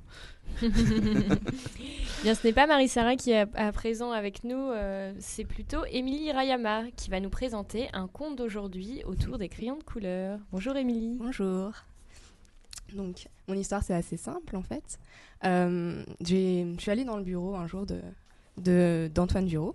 Et Oui. qui est Antoine Duro Antoine Duro, c'est le coordinateur du suivi administratif des élèves à l'ENSI depuis 23 ans. Oui, il m'a demandé de, de, comment dire, de le préciser. Voilà. Euh, donc l'histoire, je disais, je disais donc, euh, est assez simple. Je suis allée dans son bureau un jour et j'ai vu sur sa table quatre petits crayons, minuscules crayons, euh, des crayons qui en fait étaient euh, taillés à l'extrême, où la mine était vraiment, euh, comment dire, collée à, la gomme. Donc s'en est suivi une conversation, j'étais assez intriguée, que j'ai retranscrit et que je vais donc vous lire maintenant. C'est vrai que jeter un crayon qui peut encore écrire, ça me semble aberrant. J'ai pas mal dessiné quand j'étais petit, donc j'avais beaucoup de crayons. Et puis surtout, j'avais un taille-crayon à manivelle. Un vrai objet. Ça taille super bien. Je pense que du coup, j'allais jusqu'au bout du crayon, au maximum, petit comme ça. Je lui demande alors, c'était l'usure naturelle ou c'était le plaisir de les tailler pour arriver au petit crayon? Non, c'était l'usure naturelle. On n'est peut-être pas aussi attentif quand on est jeune au degré de précision. Encore que, il y a ce plaisir aussi quand c'est très très fin de faire des petits traits comme ça. J'ai eu des boîtes de crayons de couleur, donc il fallait que ce soit taillé. Il y a un truc auquel j'étais attentif, c'est que les crayons soient à peu près usés de la même façon. Je n'avais pas vraiment de couleur préférée. Je veillais à préserver l'ordre des couleurs dans la boîte, parce que le dégradé me paraissait tellement bien que je le gardais. Je m'amusais à faire des cartes de géographie pour mon plaisir. Je faisais attention effectivement à toutes les utiliser, même le noir qu'on n'utilise pas forcément, mais le noir en le mélangeant à son utilité. Oui, je crois que ça remonte à un certain temps. Le truc important, c'est que ce grand taille-crayon soit fixé au bureau. Un objet qui bouge pas, que tu vides, avec l'odeur du bois dedans quand tu l'ouvres, c'est pas mal. Tu te débrouillais toujours pour utiliser toutes les couleurs parce qu'il y a des couleurs qu'on utilise rarement dans une boîte de crayons. Je trouvais que c'était peut-être injuste pour les couleurs, parce qu'elles se valent toutes. Mais c'est vrai que dans une boîte de crayons couleur où il y a 24 crayons, il y a le gris qui apparaît par exemple. Le gris, c'est un truc, mais qu'est-ce que je fais de ça? En fait, c'est presque par souci, j'allais dire, de gentillesse, mais ce serait m'accorder beaucoup de qualité de ne pas délaisser une couleur. Je trouve ça un peu injuste. C'est les couleurs claires qui sont un peu compliquées parce qu'on les voit un peu moins. Sauf que moi, comme j'utilisais des papiers teintés, je pouvais faire ressortir le gris, les jaunes, les verts acides. Je n'utilisais pas par exemple plus le rouge qu'une autre couleur, alors que pour les enfants, c'est souvent très utilisé. C'est pas pareil pour les feutres, ça s'use vite, ça s'abîme, puis il y a des enfants qui appuient comme des sourds dessus. D'ailleurs, ces petits crayons, ils sont quasiment à la même taille. Il y a peut-être un souci d'égalité ou d'égalitarisme chez moi. C'est assez démocratique comme système. Ça représente combien de temps ces crayons? Ça, je ne sais pas. Il y avait un souci avec le taille-crayon à manivelle, c'est qu'à un moment, ça ne passe plus. À ce moment-là, on peut utiliser le petit taille-crayon pour aller jusqu'au bout. De toute façon, dans la structure même du crayon, il y a de la couleur, de bout en bout. Et je pense qu'il y a des moments où j'ai dû utiliser des crayons complètement du bout des doigts. Alors forcément, la mine est plutôt plate, c'est plutôt des gros traits, mais c'est intéressant aussi. Et puis, il y a un moment, tu peux dégager la mine, et tu as la couleur dans la main. Vraiment la couleur. Le bois est mis de côté, parce que quand tu as la couleur dans la main, c'est de la couleur pure. C'est assez mystérieux. Ça me fait penser à une chose qui est peut-être liée. Dans mon sac, j'ai en permanence depuis plusieurs années deux nuanciers de couleurs de peinture, parce que ça m'arrive de regarder des couleurs de nuanciers juste pour le plaisir, pour me rafraîchir un peu la vue. Par contre, je n'écrirai pas dessus dans le respect de la couleur. Je peux les regarder dans le métro, quand j'ai un moment d'attente, c'est presque comme un livre. En plus, dans ce nuancier, il y a un descriptif de chaque couleur. Il y a un plaisir aussi de relier une couleur que tu vois, un phénomène physique, et sa traduction en mots. C'est souvent très précis, il y a de l'humour. Les couleurs ont un nom, mais c'est peu fréquent d'avoir cette précision. C'est un exercice difficile de décrire. Quand il y a une page avec que des nuances de blanc, c'est remarquable. On n'est pas très loin de la boîte de crayon couleur. Merci Émilie. Merci beaucoup. Alors, c'est dur d'enchaîner. Donc tout de suite, on va écouter Romain Marron, qui est musicien et qui va nous parler de la relation entre la couleur et le son, d'analogie entre le langage appliqué à la couleur, à la forme, ainsi que le langage utilisé pour décrire le son. Déjà, en tant qu'autodidacte euh, guitariste, gratteux pour euh, le langage plus familier, c'est vrai que du coup, sans apprendre euh, la musique théorique, j'ai tout de suite développé une idée un peu plus euh, sensorielle, euh, voire visuelle de la chose, parce que j'ai appris justement en regardant des gens faire. Donc ça, c'est donc produit avec une guitare, c'est une, une vieille guitare manouche hein, que j'ai récupérée. Tout de suite, ce son-là, donc qui est une harmonique, d'accord, je, n'appuie pas la, la touche, je la, je la frôle en fait. Je découpe la corde à une position bien précise. Ça crée donc un son très brillant, très clinquant. Et déjà, on a le mot brillance, le mot clair, le mot lumineux. Si je veux aller vers quelque chose de plus mat,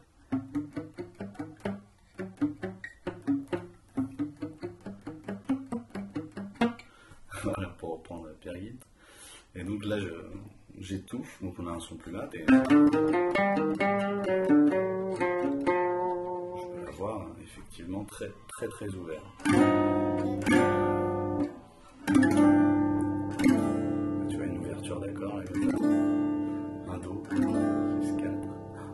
Coloré. hein. Ce do là, pour moi il a une perception blanche. Il est blanc, cet accord. D'ailleurs au piano en fait c'est beaucoup plus. C'est beaucoup plus clair. Par le fait que déjà on touche que des touches blanches, donc peut-être que ça influence, mais il y a quand même un état de, lumière, de calme qui apparaît. Ensuite, maintenant, ça va être euh, l'idée de coloriser ta musique. Tu vois, donc euh, imaginons que on est encore sur ce do-là qui est blanc.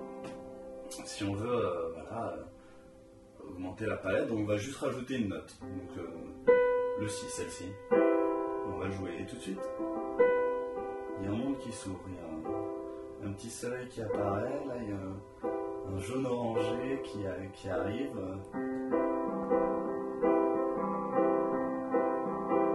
Déjà Ipanema, quoi, avec euh, Tom Jobim, tout ça. Là, t'as le bleu, le bleu clair euh, complètement lisse. Là, tout de suite, t'es troublé. Il y a une altération, il y a quelque chose qui se passe. On met une septième, alors là, tout de suite. oh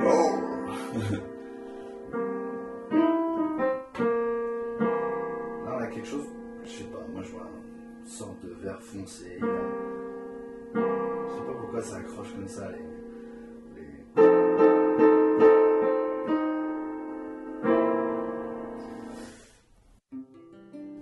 Pour moi, c'est ma représentation euh, en tant juste qu'autodidacte qui, qui se fait plaisir avec des sons, d'avoir des univers, de se construire des univers. Euh, La musique est écrite, donc c'est finalement par cette représentation euh, symbolique, visuelle, graphique, que notre cerveau a pu mettre en place des musiques euh, et des, euh, des concepts aussi complexes. Aujourd'hui, on cherche quand même à s'éloigner de ce système d'écriture. Maintenant qu'il nous a permis d'arriver à des théories aussi complexes, on, est en train de, le fuir, à essayer d'inventer un autre solfège. Chez John Cage, par exemple, euh, qui révolutionne la, façon d'écrire, qui met des couleurs dans ses partitions, qui nous fait des formes, qui nous, voilà, qui nous met juste deux trois annotations, mais qui laisse un libre cours euh, complètement infini à l'interprète, euh, qui va donc du coup euh, voir la partition et l'interpréter de façon musicale. Voilà, on rentre dans une conception de la musique complètement libre. C'est- le choix de l'ensemble des musiciens, les choix qu'ils vont devoir faire pour interpréter un dessin. Alors que dans le système de la partition traditionnelle, le, choix est déjà déterminé par la hauteur inscrite. on est emprisonné. D'ailleurs, ça ressemble assez à des barreaux de prison horizontaux. Mais bon.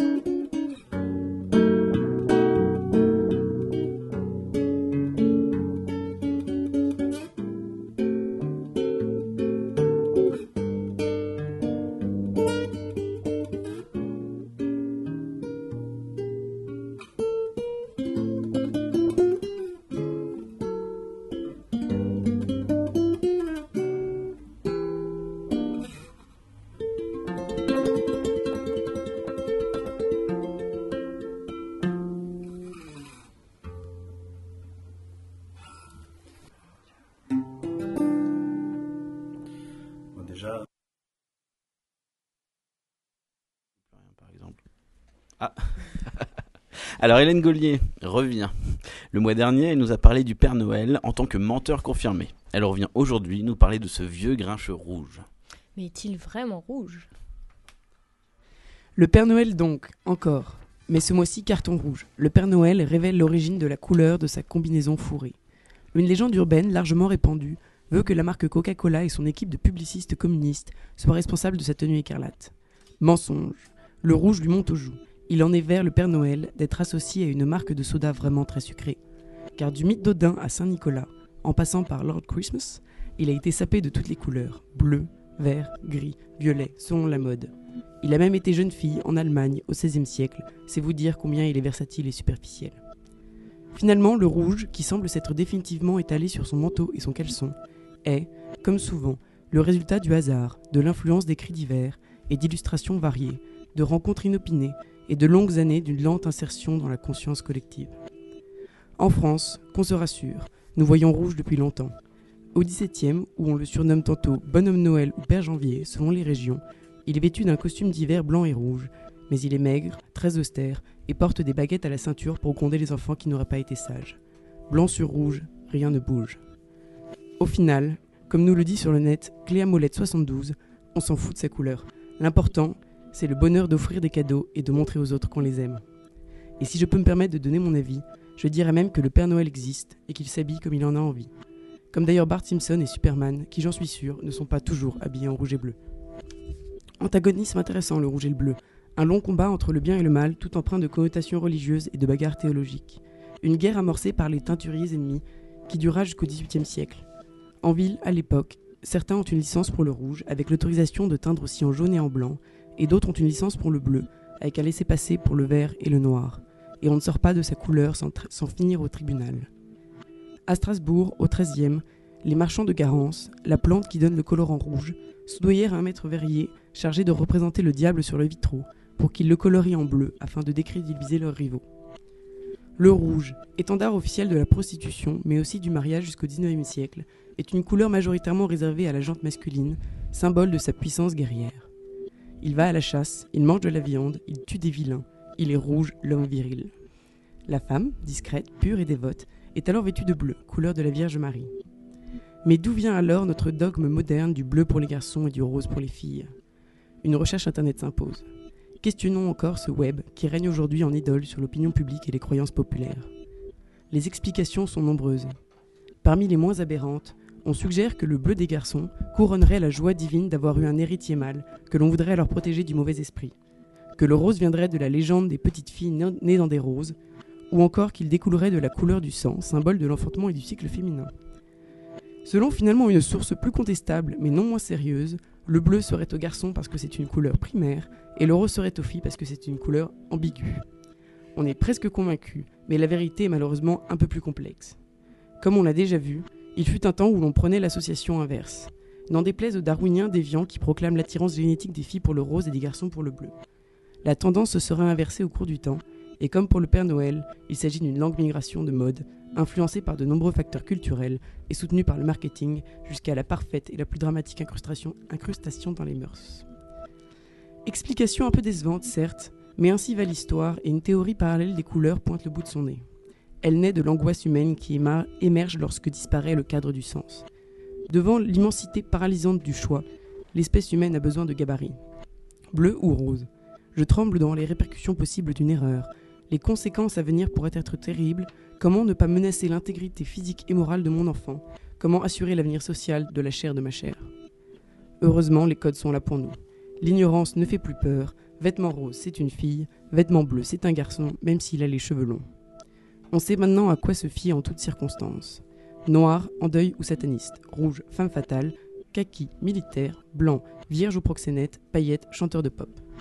Les catégories nous sauvent et prenez garde, si vous recevez un bouquet de roses jaunes, vous êtes sûrement déjà cocu. Merci beaucoup, Hélène. Merci. Pour ce texte. Par ailleurs, Michel Pastoureau, expert dans son domaine, l'histoire de la couleur, va à présent nous parler, à travers un enregistrement microphonique, des demi-couleurs rose, orange, violet, marron et j'en passe.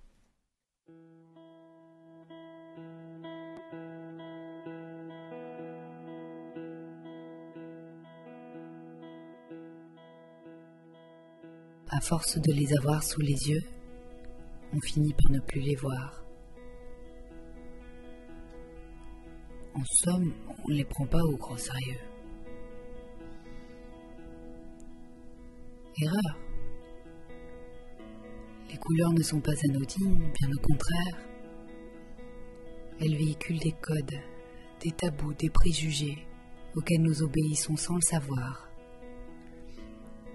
Elles possèdent des sens variés qui influencent profondément notre environnement, nos comportements, notre langage et notre imaginaire.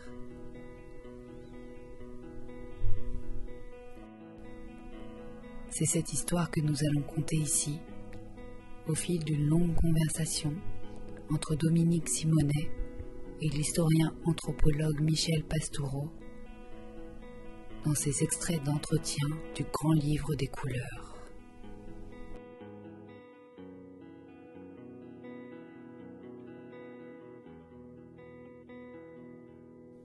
Pour la culture européenne, il y a bien six couleurs principales. Ce sont celles que nous évoquons tous spontanément. Bleu, rouge, blanc, vert, jaune et noir. La perception que nous en avons peut changer selon la lumière, selon le support, selon l'époque, mais pas ce qu'elles représentent, pas leur identité profonde. Elles se définissent de manière abstraite sans avoir besoin d'une référence dans la nature. Au contraire de ce que j'appelle les demi-couleurs, le violet, le rose, l'orangé, le marron, le gris, quant à lui, est un peu particulier. Ces quatre demi-couleurs doivent leur nom à un fruit ou à une fleur. Le marron existait avant que l'on invente le mot marron. L'orange avant la couleur orange. La rose avant que l'on en parle de rose. Si plus tard, lors de la création des langues romanes, on a inventé des mots spécifiques, c'est parce qu'on a eu besoin d'incarner dans une nouvelle couleur des symboles que n'exprimaient pas avec précision les six couleurs de base. Pour violet, on disait en latin médiéval subniger, demi-noir. Il s'est identifié logiquement au demi-deuil, celui qui s'éloigne dans le temps. Il évoque la vieillesse féminine, douce comme les reflets mauves des cheveux des dames âgées.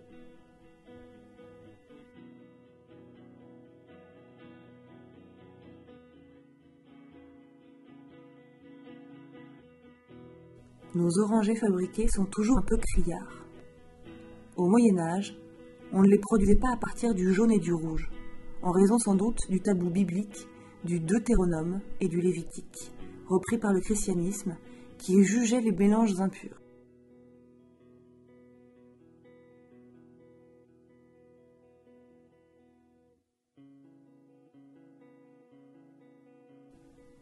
Porté par le romantisme, le rose a acquis sa symbolique au XVIIIe siècle. celle de la douceur, de la tendresse, de la féminité, avec son versant négatif, la mièvrerie. Le marron évoque la saleté, la pauvreté, la brutalité et depuis que les SA en ont fait leur uniforme dès 1925, la violence. Cette demi-couleur a peu d'aspects positifs, à moins de prendre l'humilité et la pauvreté comme des vertus, ce que font certains ordres monastiques.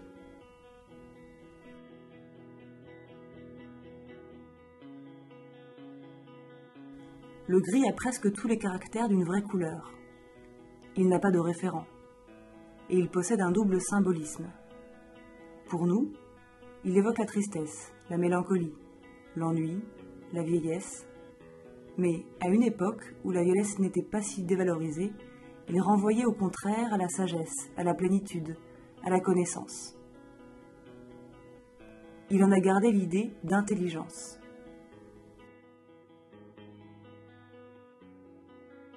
Le gris a un statut à part. Goethe, d'ailleurs, avait pressenti cette singularité.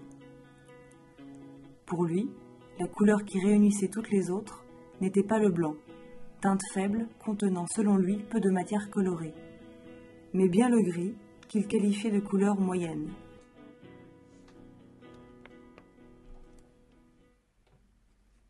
Et maintenant, Un peu de musique. avec Jean-Jacques Birger.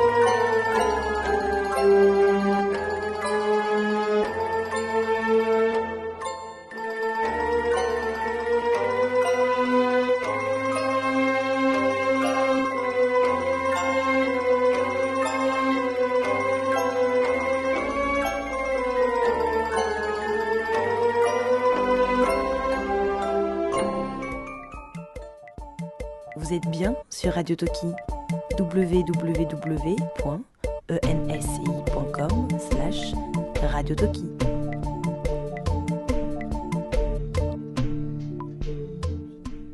Merci Camille pour cette. Écoute, Merci. Camille. Merci Camille pour cette petite valse. Ce Euh, n'était pas moi, hein, c'était Jean-Jacques Berger hein. C'était Jean-Jacques Birger. Bon, alors nous, la a- chromovalse même. Alors nous avons plongé dans la couleur. Le grand bain fut prolifique. Puis nous avons guetté au fond de l'œil pour tenter de comprendre comment tout cela fonctionne. Mais changeons à présent de terrain.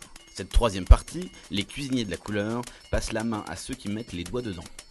Et pour bien démarrer, attention les oreilles et les papilles. Voici une expérimentation culinaire en différé. C'était dimanche dernier. La recette chromatique. Alors, il me faut un ustensile Et maintenant La recette chromatique. J'ai trouvé. Alors celui-là est rouillé à souhait, ça me va tout à fait. Ça rajoutera une petite teinte orangée. La recette chromatique. On dirait même qu'elle est un peu nacrée. Ah, le jaune euh, doré a du caractère. Ah, en fait, c'est... il est trompeur, il est d'accord. Sa liquidité est en dessous. Alors, je vais ouvrir le, le orange en tranches. Ah oui, c'est orange. Une série d'aplats orange, évidemment. Donc, il y a, une, il y a une- ce qu'ils appellent une ouverture facile dans l'extrémité gauche. Voilà. Et puis, je vais ouvrir le sac de, de couleurs rabattues, là. Les quatre couleurs rabattues. Alors, qu'est-ce que qu'est-ce que tu en penses? Est-ce qu'on les trie? Oui, absolument. Ça me une très bonne idée. Alors, voilà. C'est légèrement Ouais. translucide. Ça attrape la lumière en tournant, en fait. Voilà. Je ne conseille à personne de faire ce qu'on est en train de faire, c'est-à-dire de trier euh, ce genre de petites choses. C'est plutôt une mauvaise idée, plutôt même une perte de temps. C'est quand même une perte de temps, sachant que chaque élément doit faire, allez, à tout casser, euh, 2 cm de long euh, par 5 mm de, de- de diamètre. Voilà, et qu'on a à peu près un- une montagne de. euh, En d'environ une montagne. voilà, donc je pense qu'on y est presque. Hop là, le qui c'est toujours comme ça. hein. Vert, jaune, rouge. Alors maintenant, je, je m'attaquerai bien à, on va ouvrir ce fameux euh, rose noir euh, très tachant. Alors, je, je- malgré moi, je continue le, le tri des, des petites couleurs. J'ai du mal à m'empêcher. Alors, euh, mon cher ami, où sont les ciseaux? Alors, les ciseaux sont suspendus ici. Ah oui, quelle maison bien organisée. Et pendant ce temps-là, je continue à trier les couleurs. Fendons toutes les choses qui ont euh, une surface trompeuse. Alors, alors, j'ouvre la chose verte. Et là, je crois qu'il se passe quelque chose d'assez Oh. extraordinaire. Et, Alors, on Oh assiste à. Ah oui, c'est très très très réussi. Alors, on insiste à une complémentarité assez incroyable Ah oui. entre l'intérieur et l'extérieur. L'intérieur est magnifiquement rouge. Tirant vers le rose pâle en son centre. Ah. Eh ben là, euh, non, c'est jaune. Et là, c'est la surprise. Hum, je vais fendre celle-là, donc cette chose orange. Voilà, c'est un peu juteux, j'ouvre. Et là, qu'est-ce que je découvre? En fait, c'est satiné sur l'extérieur et très brillant à l'intérieur. C'est humide en fait. Le noir en petites boules euh, luisantes. Ah oui, oui, oui. Oh là là Alors il tire presque sur le mauve. hein. Je vais fendre la, la couleur brune. Donc, je crois qu'il y a quelque chose de rigide au, au centre. Ah oui, ça bloque. Ah oui Ah oui, donc là on a un jaune rose, mais c'est presque orangé. Hein. C'est incroyable.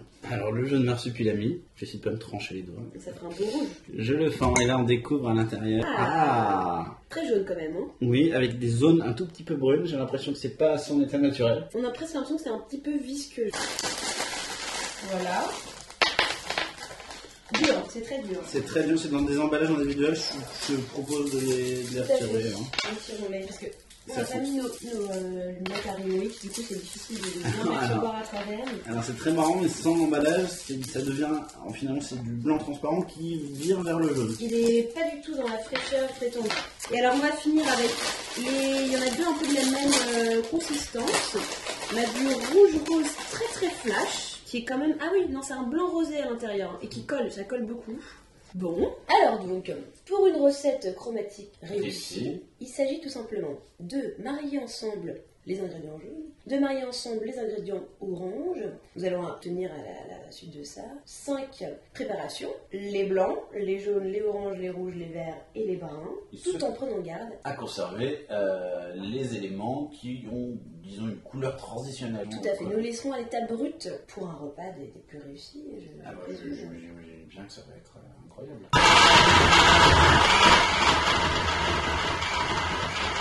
Ah oui, alors là, on a, on a une belle couleur rose et rouge euh, qui, se, qui apparaît avec. Euh... Alors c'est marrant parce qu'on a vu que ça tend plus vers le orange. Effectivement, avec des petits morceaux euh, très foncés.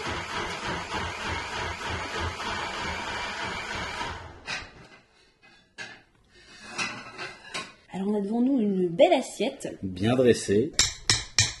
Alors bienvenue, bienvenue dans notre cuisine chromatique. Merci de me recevoir. Et alors essayez de, de décrire un peu ce qui se passe, ce que vous mangez. déjà, on a une assiette euh, vraiment très colorée, euh, un bel arc-en-ciel. Alors, nous allons commencer par le orange. J'ai l'impression de reconnaître euh, du poisson, du fromage et des pâtes. Assez perspicace. C'est vrai Une bonne recette. Couleur suivante. J'ai repéré du maïs, des pâtes. Hmm. Il y a un- quelque chose de sucré, mais c'est peut-être le maïs. Ça, hum, artificiel, je dirais. Un arrière-goût de banane. Exactement. Un peu chimique. Alors passons au blanc. Allons-y. J'ai l'impression qu'il y a de la patate. Ça ressemble à une purée. Oh On dirait de la pâte d'After Eight. Pommes de terre et pâte feuilletée. C'est ça, c'est l'aspect pâteux qui est assez hum, Dominant. difficile. Mais euh, ouais, c'est un petit goût euh, étrange. Ah, on passe au brun noir. Le, le brun noir, donc, avec sa, son coulis. Donc du chocolat, haricots rouges et olives. Allez, j'ai trouvé l'ingrédient mystère. Ah oui, les lentilles. Les lentilles. Mmh. Il nous en reste Pour deux. finir. Alors on passe au rose. Donc là, il y a de la fraise, c'est sûr. Elle a un léger goût d'artifice comme euh, la- notre banane de tout à l'heure. Et Et enfin le dernier, le vert. On a des pâtes, des haricots, Hum, de la pâte d'amande. On sent beaucoup la pâte d'amande.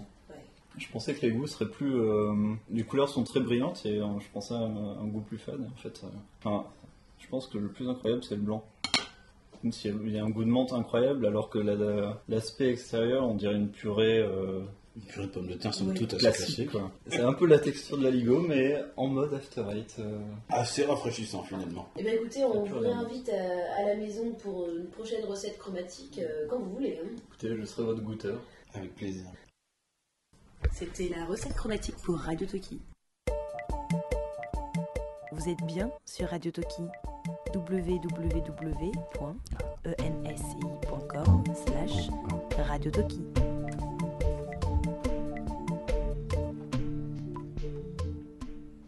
Et accueillons maintenant Jean-Claude Bartocchi pour une nouvelle, Et bientôt célèbre Camille. oui, bientôt célèbre, intervention philosophique. Bonjour à vous. Bonjour Jean-Claude. Vous allez bien Ah, On est ravis de vous avoir ici. Ah bah, je suis très ravi aussi de revenir euh, avec toutes ces couleurs euh, pour vous rejoindre euh, pour cette petite chronique philosophique euh, qui, euh, qui j'espère va perdurer et j'espère que je garderai mon poste. Ah oui, oui, Ouais. oui, bah pour l'instant c'est bon, bah on, va- on attend. Ce maquillage est d'ailleurs très intrigant, Jean-Claude.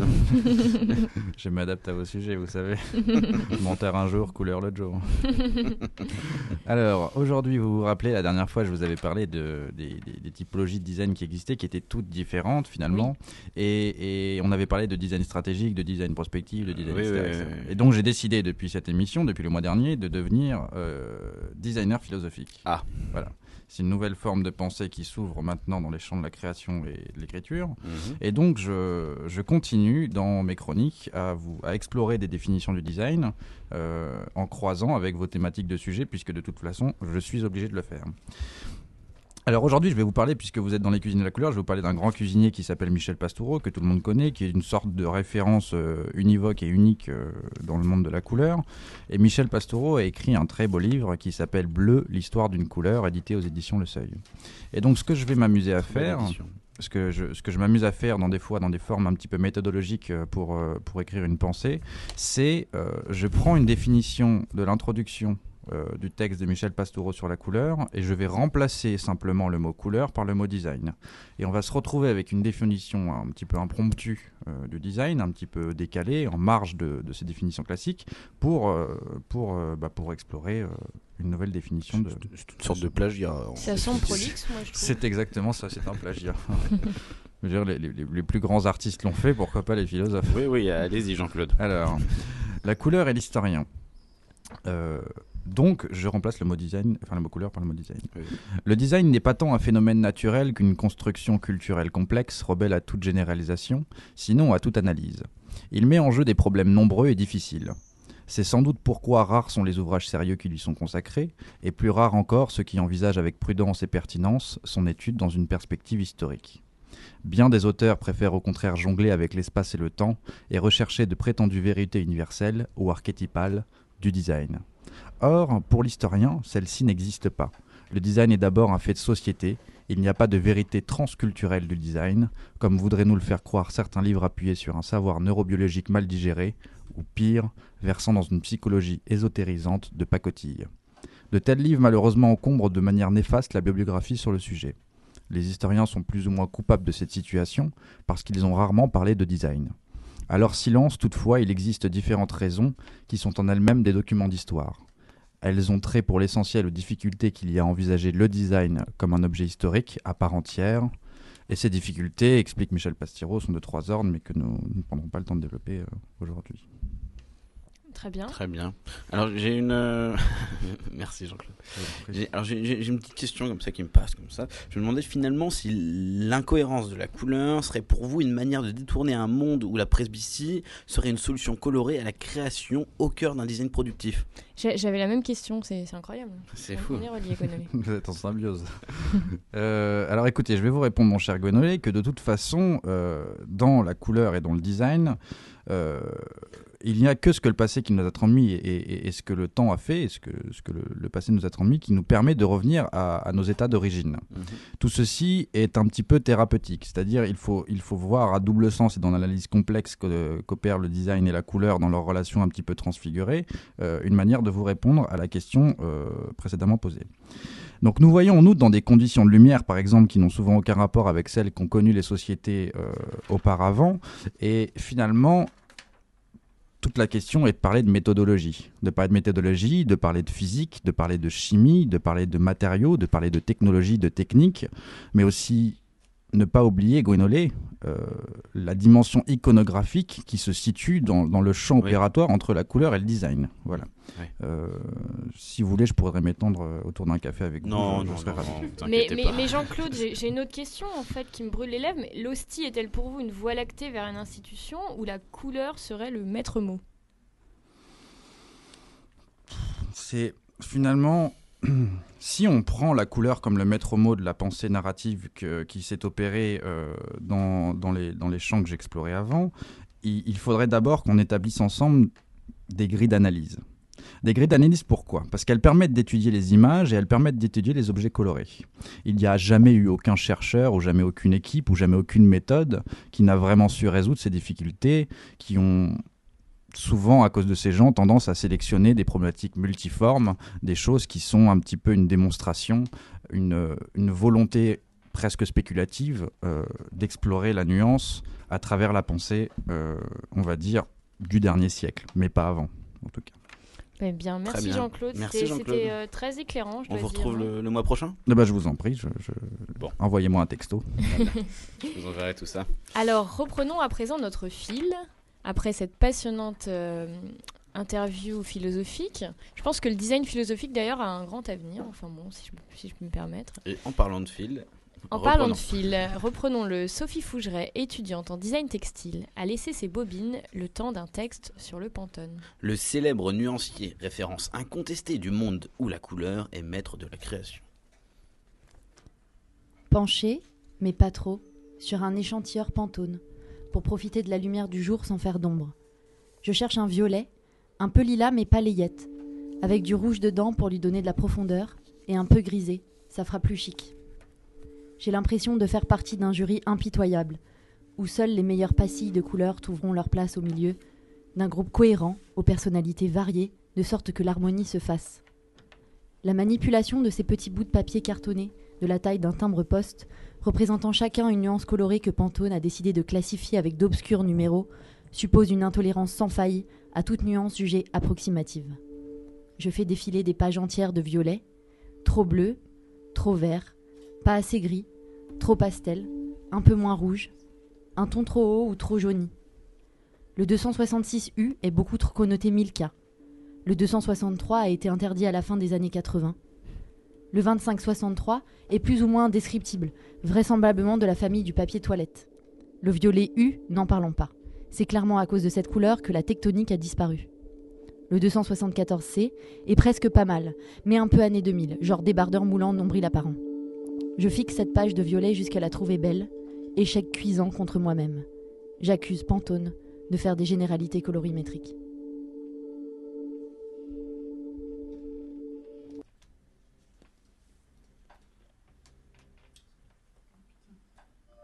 Métier à colorier.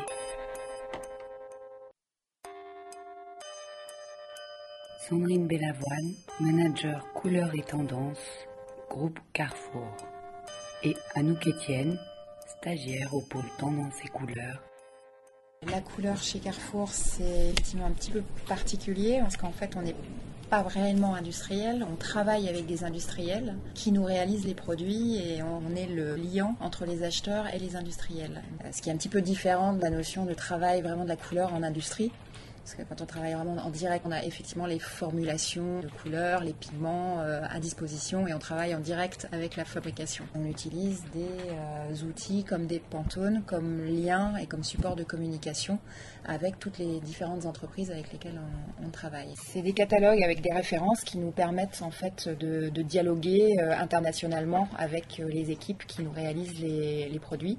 Il y a des pantones qui déterminent différentes euh, finitions, des pantones mat, brillants, pantones textiles, des pantones pastel, fluo.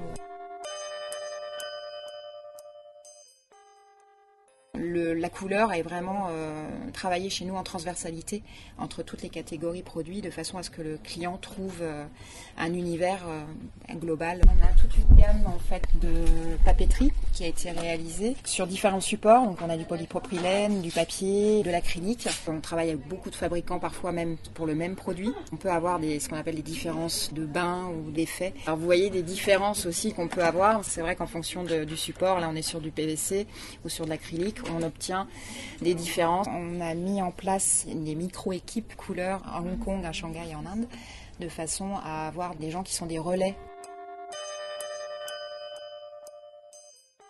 Les gammes que vous voyez là sont les gammes de recherche qui vont être les gammes qui correspondent aux tendances hiver 2014-15. Alors en fait, on détermine euh, donc des tendances à l'année, des tendances euh, à la fois de, style de vie et des tendances de couleurs qui sont liées à ces, euh, à ces univers. On va avoir une gamme générale qui va donner une ambiance et derrière, on va adapter ces, ces gammes de couleurs aux catégories produits euh, précises. La gamme de couleurs générale, on va pas la travailler de la même manière sur l'univers de la maison entretien, par exemple, les balais, les poubelles. On va pas le travailler de la même façon que le linge de lit, même si on est dans la même tendance pour l'utilisateur. Par exemple, le linge de lit, on va plus retrouver des éléments graphiques, des suggestions de matière, alors qu'en entretien ou en bricolage, ça va plus par des touches de couleurs. Je travaille essentiellement sur le cahier de tendance.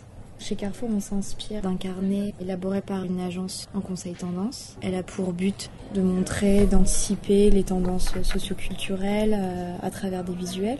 Dans ce carnet, on peut retrouver des visuels comme des gammes de couleurs, comme des matières. Par exemple, on va avoir une tendance un peu plus feutrée, un peu plus euh, moulée, avec une gamme un peu plus grisée, avec des gris colorés. La gamme de couleurs, elle est là aussi pour raconter l'histoire euh, sans qu'on puisse voir les visuels. Douceur, confort, un peu de naturel, ça raconte une histoire. Métier à colorier. Caroline Forest Quintanilla, artiste plasticienne. Je vais commencer par le support, qui a la particularité d'être essentiellement du papier. Il a aussi une capacité à absorber, qui m'intéresse, que du coup, il boit directement la couleur. Et c'est ça qui fait que j'arrive peut-être pas à passer à la toile. Euh, je travaille souvent avec les couleurs euh, primaires noir et blanc. Enfin, finalement, au départ, j'ai pas énormément de pots de couleurs. parfois, j'en fabrique, mais, c'est plus par euh, mélange qu'il y a des tons qui, se créent. À la fois, euh, ça peut être un travail dans les nuances ou dans les contrastes. C'est vraiment euh, toutes les variations possibles. C'est ça qui est un peu magique avec la couleur. Finalement, il n'y a pas vraiment de, règles. Et un côté- en même temps, un côté très ludique voilà, de pratiquer la, la couleur.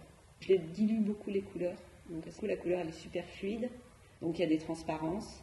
Alors après, euh, suivant euh, la superposition des couches, je peux obtenir aussi des surfaces plus denses, plus opaques. Puis il y a aussi, puisque je travaille dans une position verticale, euh, il y a des coulures qui créent à la fois des lignes, aussi des, accidents.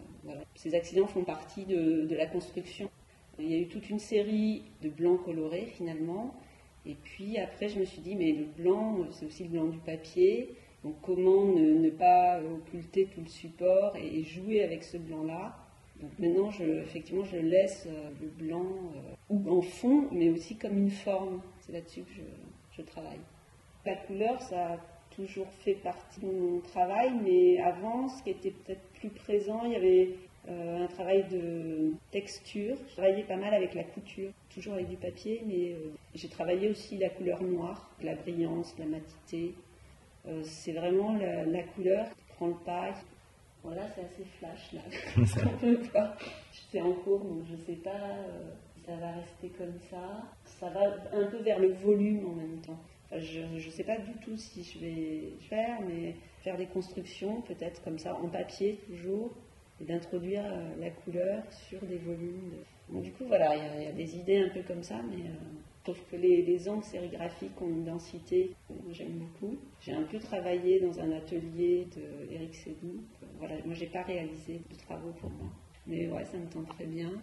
Parfois, c'est vrai que l'environnement peut donner des idées de rapports colorés, essayer de, de retraduire voilà, cette perception qu'on peut avoir quand il neige et que du coup les choses sont un peu gommées, il y a juste, ça apparaît à certains endroits, d'autres choses beaucoup plus euh, avec un soleil très fort, euh, jusqu'à l'éblouissement, ou je ne sais pas, de restituer vraiment ça pour que celui qui regarde se dise ah oui euh, c'est telle ou telle chose mais forcément ça me nourrit quoi. Chacun peut vraiment euh, trouver ses règles. Est-ce que est-ce que c'est vraiment ce jaune quand il est à côté du bleu? Est-ce que c'est le même que celui qui est à côté du rouge Mais euh, est-ce qu'on le voit de la même?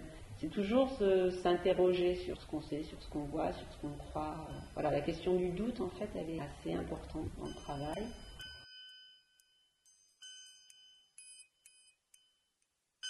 Métier à colorier.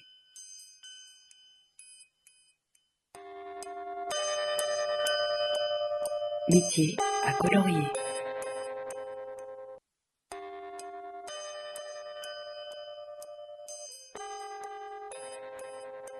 Christophe Abadi, artiste peintre.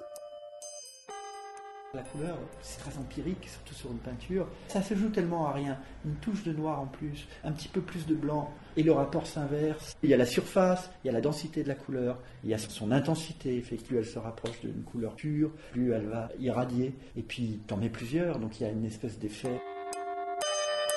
La peinture, c'est une succession d'actions. Plus tu es capable d'avoir la liberté de faire beaucoup d'actions dans un temps relativement bref, et plus tu vas pouvoir aller loin dans la peinture pour finalement un résultat qui sera d'une lisibilité parfaite, mais dans une grande complexité d'exécution. Parce que le but, c'est pas d'arriver à un tableau complexe, c'est d'arriver à un tableau riche.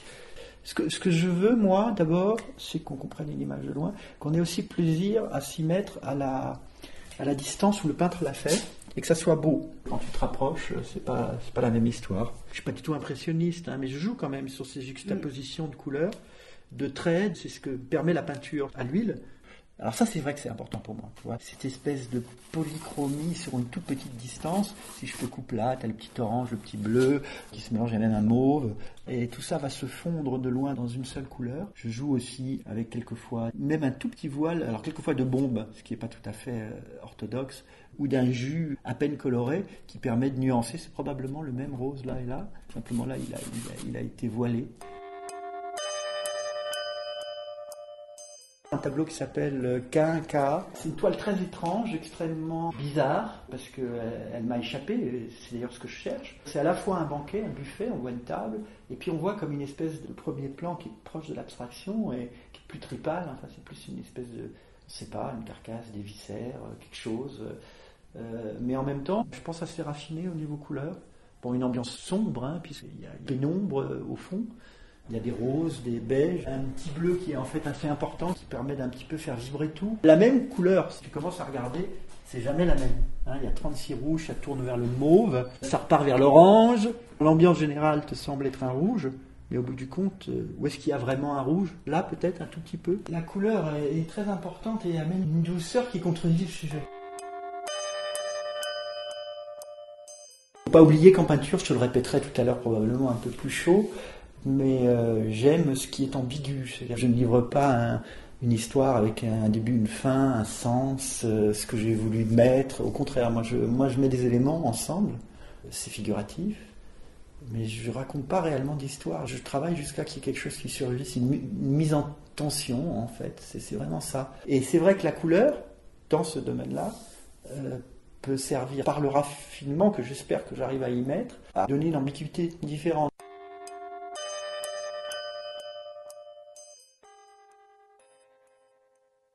Merci à Yvan et Mélanie pour avoir fait ces interviews qui nous permettent de- de d'introduire la couleur dans le métier. Exactement. Alors, on m'annonce officiellement qu'il est 14h et que nous allons donc dépasser, euh, je pense, d'une bonne demi-heure le temps euh, à partie. Bon, comme nous sommes sur une radio euh, web, ça nous permet de pouvoir dépasser tranquillement, sans, sans embêter personne. Donc, pouvez euh, continuer après votre déjeuner à écouter Radio Toki. Alors maintenant, un nouvel épisode de la série Chromatoscope, cette fois en compagnie d'un expert en couleurs. Et en odeur, Laurent Dubois, maître affineur et fromager, maître meilleur ouvrier de France, nous compte ses fromages. Le chromatoscope. Ah, donc le pastis, c'est- il est plus clair par rapport à- au Ricard parce qu'il est, euh, euh, c'est pas du sirop, c'est du, euh, caramélisé. Le chromatoscope, épisode 4. Les fromages se, se décomposent en plusieurs familles et en fonction des, des différentes familles de, de fromages, vous avez des, des couleurs qui sont bien spécifiques. On peut commencer par les croûtes fleuries. Vous voyez, dans notre, notre magasin, les, les fromages sont disposés par, par univers et par famille. Donc comme ça, même visuellement, vous vous rendez compte que là, tous les fromages sont blancs.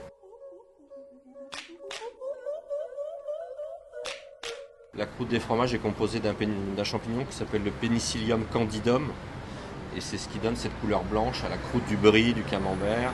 Et c'est vraiment la blancheur euh, qui fait l'intérêt et la, et la beauté de ces fromages-là. Après, vous avez une autre famille de fromages qui a même la dénomination d'une couleur qui s'appelle les bleus, ce qu'on appelle les pâtes persillées. Et là, vous voyez bien que c'est des fromages. La moisissure que vous avez à l'intérieur est bleue et, révèle la, puissance et la, la tonicité des, des fromages. Après, vous avez une autre famille qui est très caractéristique de sa couleur aussi, c'est les croûtes lavées. Parce qu'on lave les fromages avec de la saumure ou avec euh, des alcools et ça provoque des fermentations sur les croûtes des fromages. Et les fromages sont orange, rouge, la couleur un petit peu de la fermentation. Ça, c'est vraiment les trois familles très emblématiques un petit peu en termes de couleur. Après, les fromages à pâte cuite, vous avez plutôt des croûtes marron parce que les fromages sont saumurés, ils sont lavés avec du sel. Donc ça, ça provoque une petite croûte dessus et c'est une couleur assez naturelle. hein. C'est c'est le lait en se transformant devient, devient un petit peu de cette forme-là, de cette couleur-là, pardon. Et après, vous avez les fromages de chèvre. Alors, les fromages de chèvre, c'est plutôt dans les formes qu'elles sont variées, mais vous avez aussi des couleurs blanches assez classiques, issues de la couleur du lait. Puis vous avez des couleurs plus, noires, parce qu'on a beaucoup de chèvres qui sont cendrées à la cendre de chêne. Donc, ce qui fait que dans le panel global de, nos, fromages, on a du bleu, du noir, du orange, du crème, du beige, et après beaucoup de, beaucoup de nuances. Le même fromage à 10 jours, il va être euh, plus clair, à 20 jours un peu plus foncé, et à 30 jours très foncé. Voilà, ça dépend un petit peu de l'évolution.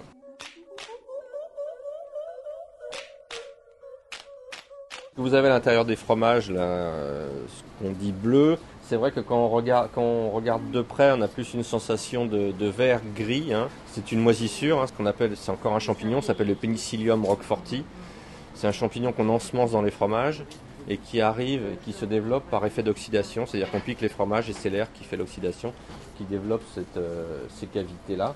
Et au contact des fromages, il prend cette couleur-là. Et vous voyez, c'est vraiment assez, euh, c'est assez cohérent et assez uniforme dans, toutes les, dans tous les fromages. Chacun voit un petit peu la couleur qu'il veut voir. Hein, Il y en a qui voient plus du vert, d'autres plus du bleu, d'autres plus du noir. hein, Puis ça dépend des saisons aussi. On, se fie à la couleur, on se fie à la texture, on se fie à l'odeur, on se fie à tous nos sens. Moi, ma plus belle couleur, c'est le blanc, c'est la couleur du lait.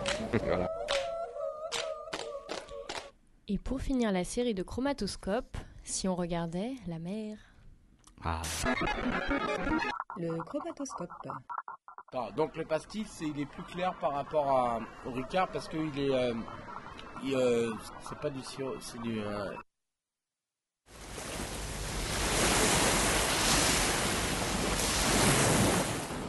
Alors, vous vouliez parler de la mer. Bah, la, la, mer, je vous disais tout à l'heure, la mer n'est pas bleue comme on le croit. Le bleu, on l'aperçoit quand on arrive dans les hauts fonds. Pourquoi? Parce qu'à partir de ce moment-là, comme on ne voit plus la surface du sol, il n'y a plus de contraste. Donc le contraste se fait avec quoi? Avec le ciel qui se reflète dans la mer. C'est pour ça que les jours où le ciel n'est pas bleu, il est gris, bah, la mer elle est grise elle aussi. Elle est grise avec des reflets d'argent, ah, tout ça, mais elle est grise.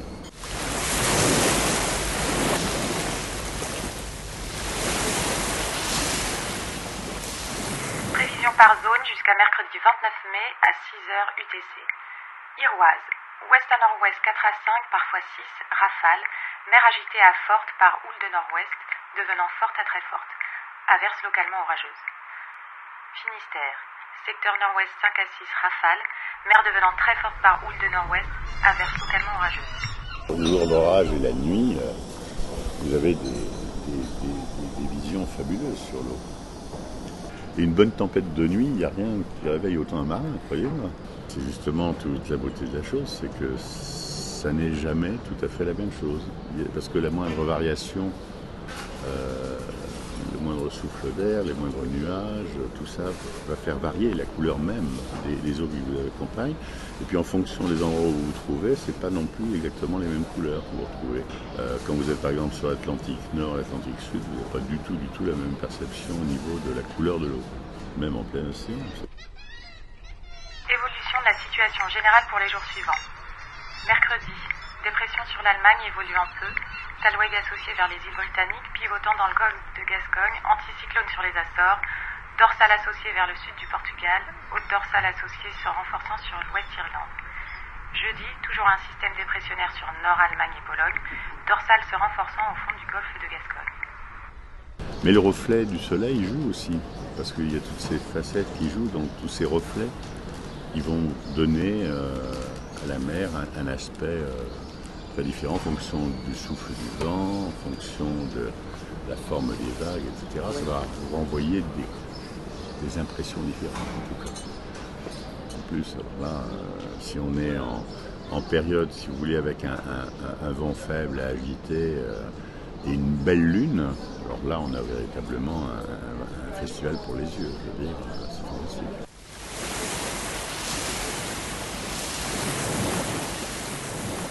Cocan, pour le définir, je dirais que c'est le Saint François d'Assise du, du haïku.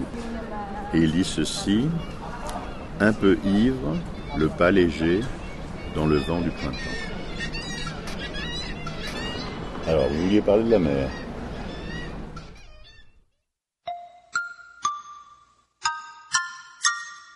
Radio Toki prend des couleurs. Radio Toki prend des couleurs. Prend des couleurs.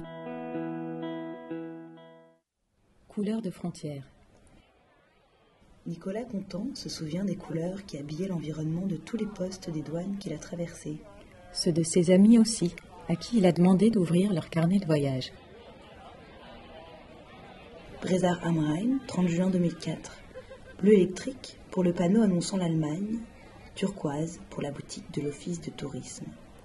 Passo, 7 juillet 2004. Rose pour les décorations des maisons de la ville, vert pour les algues des ruisseaux. Bratislava, 11 juillet 2004.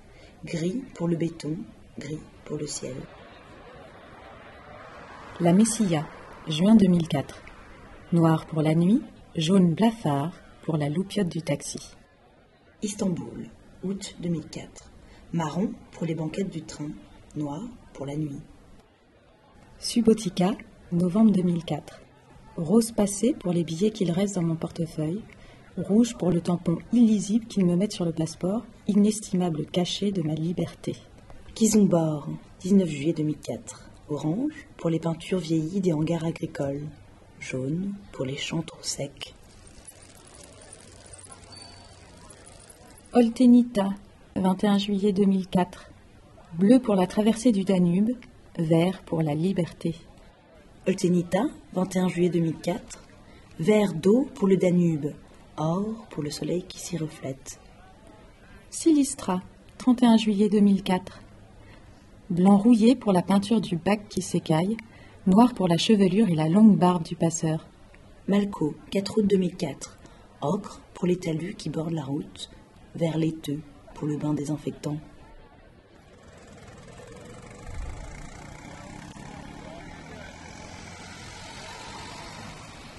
C'était donc un texte ex- extrait d'un livre de Nicolas Contant.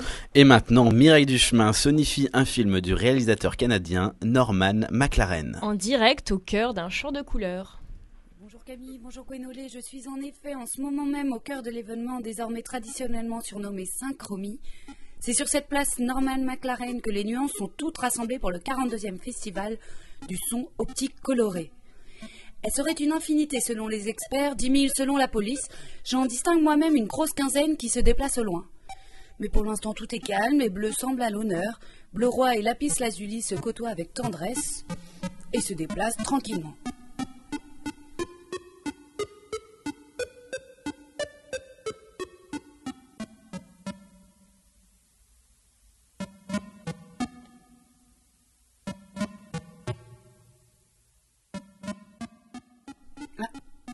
Attendez, il semble se passer quelque chose.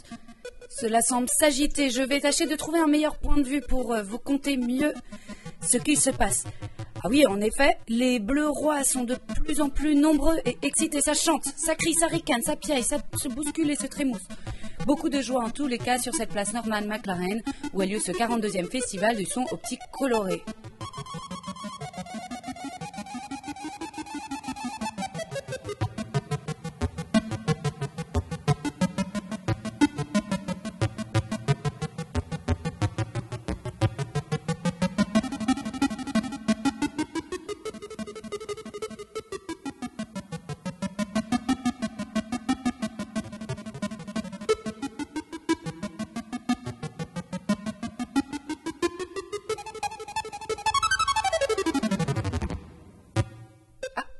Mais voici que quelques influentes pointent leur nez dans l'obscurité qui se fait alentour.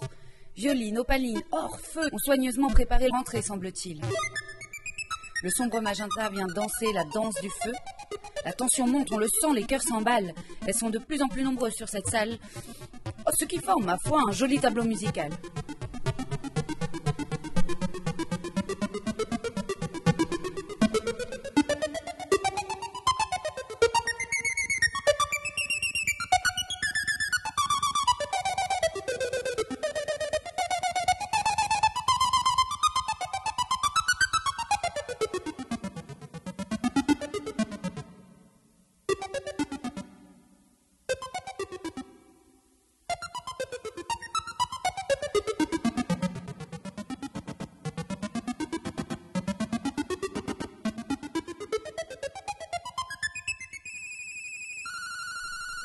Je reprends le micro pour ce qui semblerait être un scoop. Les éléments de feu sont en train de se noyer dans l'indigo.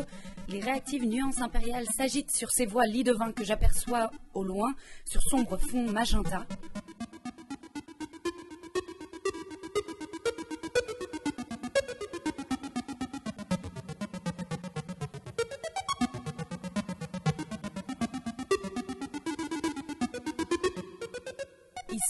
Qu'elles perdent un peu le contrôle et ne savent pas trop où donner de la tête. L'ambiance est électrique sur fond de vert olive et en passant, les prunes s'empourprent. Sur la place, la fête continue à battre son plein, la lizarine joue innocemment sur l'herbe fraîche.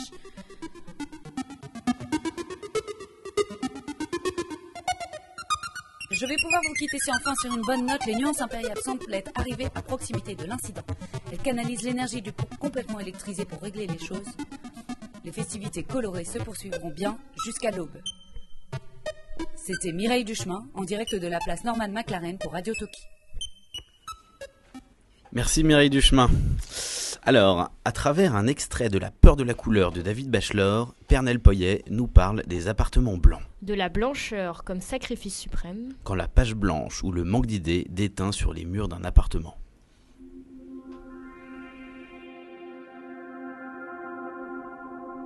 L'intérieur de cette maison était un monde à lui tout seul. Un genre de monde très spécial, un univers très propre, très clair et très ordonné. Mais c'était aussi un monde à l'envers, très paradoxal. Un monde dans lequel ouvert signifiait aussi fermé, où la simplicité exprimait aussi la complication, et où la clarté équivalait à la confusion. C'est un monde qui n'admettait pas vraiment l'existence d'autres mondes, ou alors, à contre-coeur, avec ressentiment et sans aucune compassion. C'était en particulier Un monde qui vous rappelait de ci, de là, en un instant, tout ce que vous n'étiez pas, tout ce que vous n'aviez pas réussi à devenir, tout ce que vous n'aviez pas trouvé le temps de faire, tout ce que vous ne prendriez sans doute jamais la peine ni le temps de faire, parce que tout était fait de telle façon que cela semblait hors de votre portée, comme quand on regarde par le mauvais côté d'un télescope.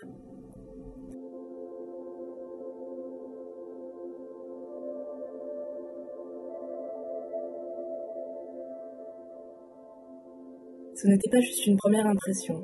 Il ne s'agissait pas seulement du rideau s'ouvrant sur un décor de théâtre inattendu. Bien qu'il y ait de cela aussi, bien sûr. Cela avait un effet plus durable. Cet intérieur était une vision qui vous poursuivait. Il existe un blanc qui est plus que blanc, et c'était ce blanc-là dont il s'agissait. Il existe un blanc qui inspire de la répulsion pour tout ce qui lui est inférieur, c'est-à-dire tout ou presque. Il s'agissait de ce blanc-là. Il existe un blanc qui n'est pas issu d'une décoloration, mais qui est lui-même une décoloration. Il s'agissait de ce blanc-là. Ce blanc était un blanc agressif. Il agissait sur tout ce qui l'entourait et rien ne lui échappait. D'aucuns tiendraient l'architecte pour responsable. Il passait pour un homme qui se targuait d'être minimaliste et d'avoir pour mission de dénuder et de rendre pur, d'un point de vue architectural, affirmant que ces espaces étaient très directs et très clairs, qu'il n'y avait en eux aucune possibilité de mentir, parce qu'ils sont seulement ce qu'ils sont. Il mentait, bien sûr. Il disait de gros mensonges blancs, mais ne nous y arrêtons pas pour le moment. Certains rendraient cet homme responsable de la blancheur accusatrice de ce grand intérieur creux. Mais je soupçonne que c'était le contraire. Je soupçonne la blancheur d'avoir été responsable de cet architecte et de ses mots creux. Ce grand intérieur blanc était vide, même lorsqu'il était plein, parce que presque tout ce qui s'y trouvait n'était pas à sa place et en serait bientôt éliminé. Cela concernait principalement les gens et ce qu'ils apportaient. À l'intérieur de ce grand intérieur blanc, peu de choses avaient l'air en place, et moins de choses encore semblaient à leur place. Quant à celles qui avaient vraiment l'air en place, elles donnaient également l'impression d'avoir été préparées, c'est-à-dire approuvées, habilitées, disciplinées, canalisées. Ces choses qui avaient l'air à leur place semblaient avoir déjà été purgées de l'intérieur. En deux mots, ces choses qui restaient avaient elles-mêmes été rendues assez blanches, ou assez noires, ou assez grises. La couleur avait été entièrement éliminée de ce monde. Tous les murs, les plafonds, les sols et les installations étaient blancs. Tous les meubles étaient noirs. Et toutes les œuvres d'art étaient grises.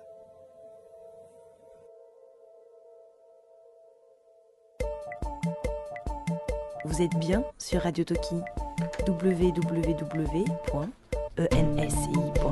slash Radio Toki.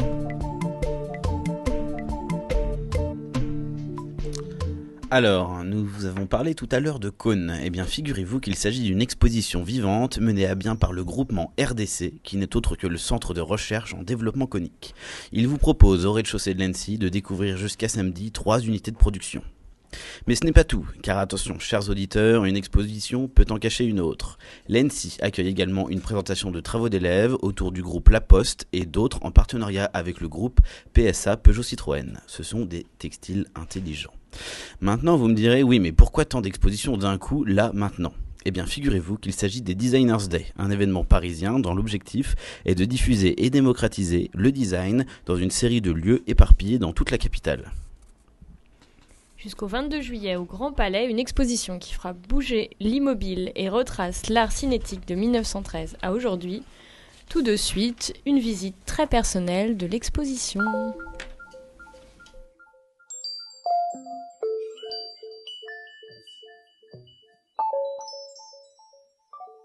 Dynamo.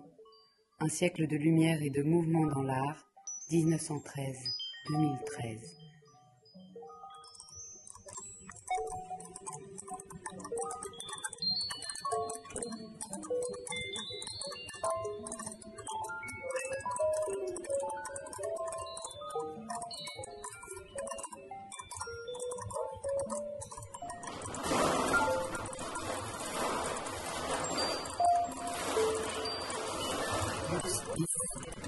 Sculpture spatio-lumino-dynamique, 1959.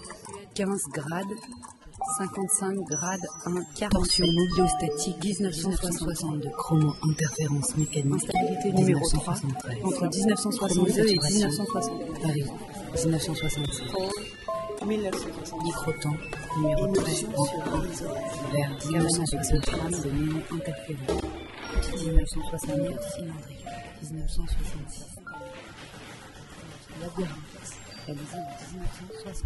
La complexité qui caractérise l'œuvre d'art lorsqu'elle est cinétique déborde des catégories traditionnelles de la peinture et de la sculpture. Elle a acquis des dimensions nouvelles, spatiales, temporelles, dynamiques, résultant des procédés énergétiques mis en œuvre par l'artiste.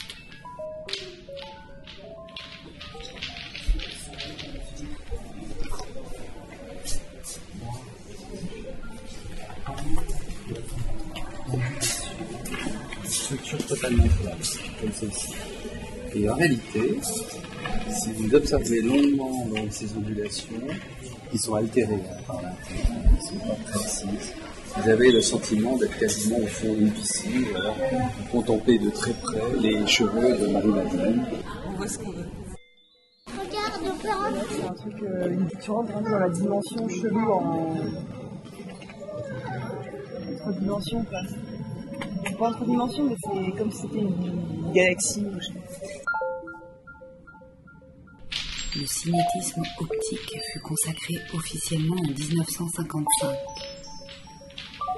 Il enrichit notablement le champ des possibilités de l'art cinétique en accordant une place majeure à l'emploi des phénomènes optiques et lumineux et en revenant puiser aux sources de l'illusionnisme propre à la peinture.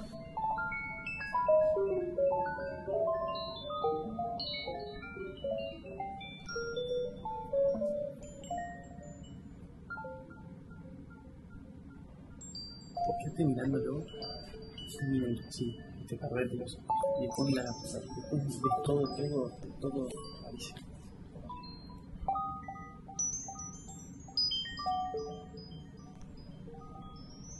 C'est comme dans les films des jours.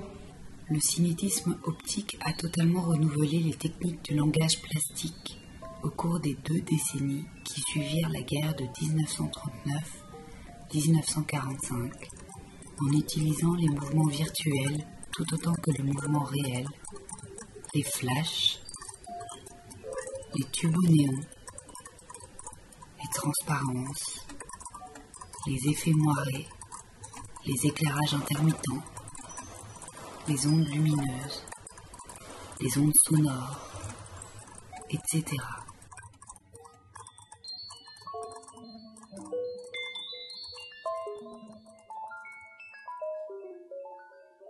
Nicolas Chauffeur, Bridget Riley, Julio Leparc, Yakov Hagan, groupe de recherche d'art visuel Grave, groupe 0. Walter Leblanc, Carlos Cruz Diaz, Grazia Varesco, Hugo Damarco, François Morlaix, James Turel, Gregorio Vardanega, Klaus Staude, Jean-Pierre Ivaral,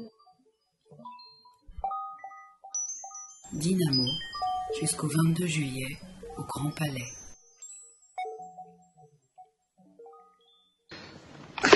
Il s'appelle Juste Leblanc. Ah bon, il n'a pas de prénom. Je viens de vous le dire, Juste Leblanc. Leblanc, c'est son nom, et c'est juste son prénom. Hum. Euh, Monsieur Pignon, votre prénom à vous, c'est François, c'est juste Oui. Eh bien, lui, c'est pareil, c'est juste. L'autre jour, j'ai voulu déclarer ma flamme à. Mais mes joues, mes joues, elles sont devenues tellement rouges que je n'ai pu prononcer un seul mot. Mais comment faire, Gwenolé Mais enfin, Camille, aurais-tu donc oublié l'existence des courriers du cœur? Ah oui, c'est vrai, où avais-je la tête? Ah ça. Tout de suite, l'échappatoire de vos rougeurs arrive. Elle vient nous conter les courriers du cœur. Elle a les yeux bleus, ce n'est pas Isabelle. La voici, bien sûr, Mélinda. Bonjour, Bonjour, Mélinda. Mélinda. Bonjour à tous. Alors, une session courrier du cœur pour cette troisième édition Radio Talkie.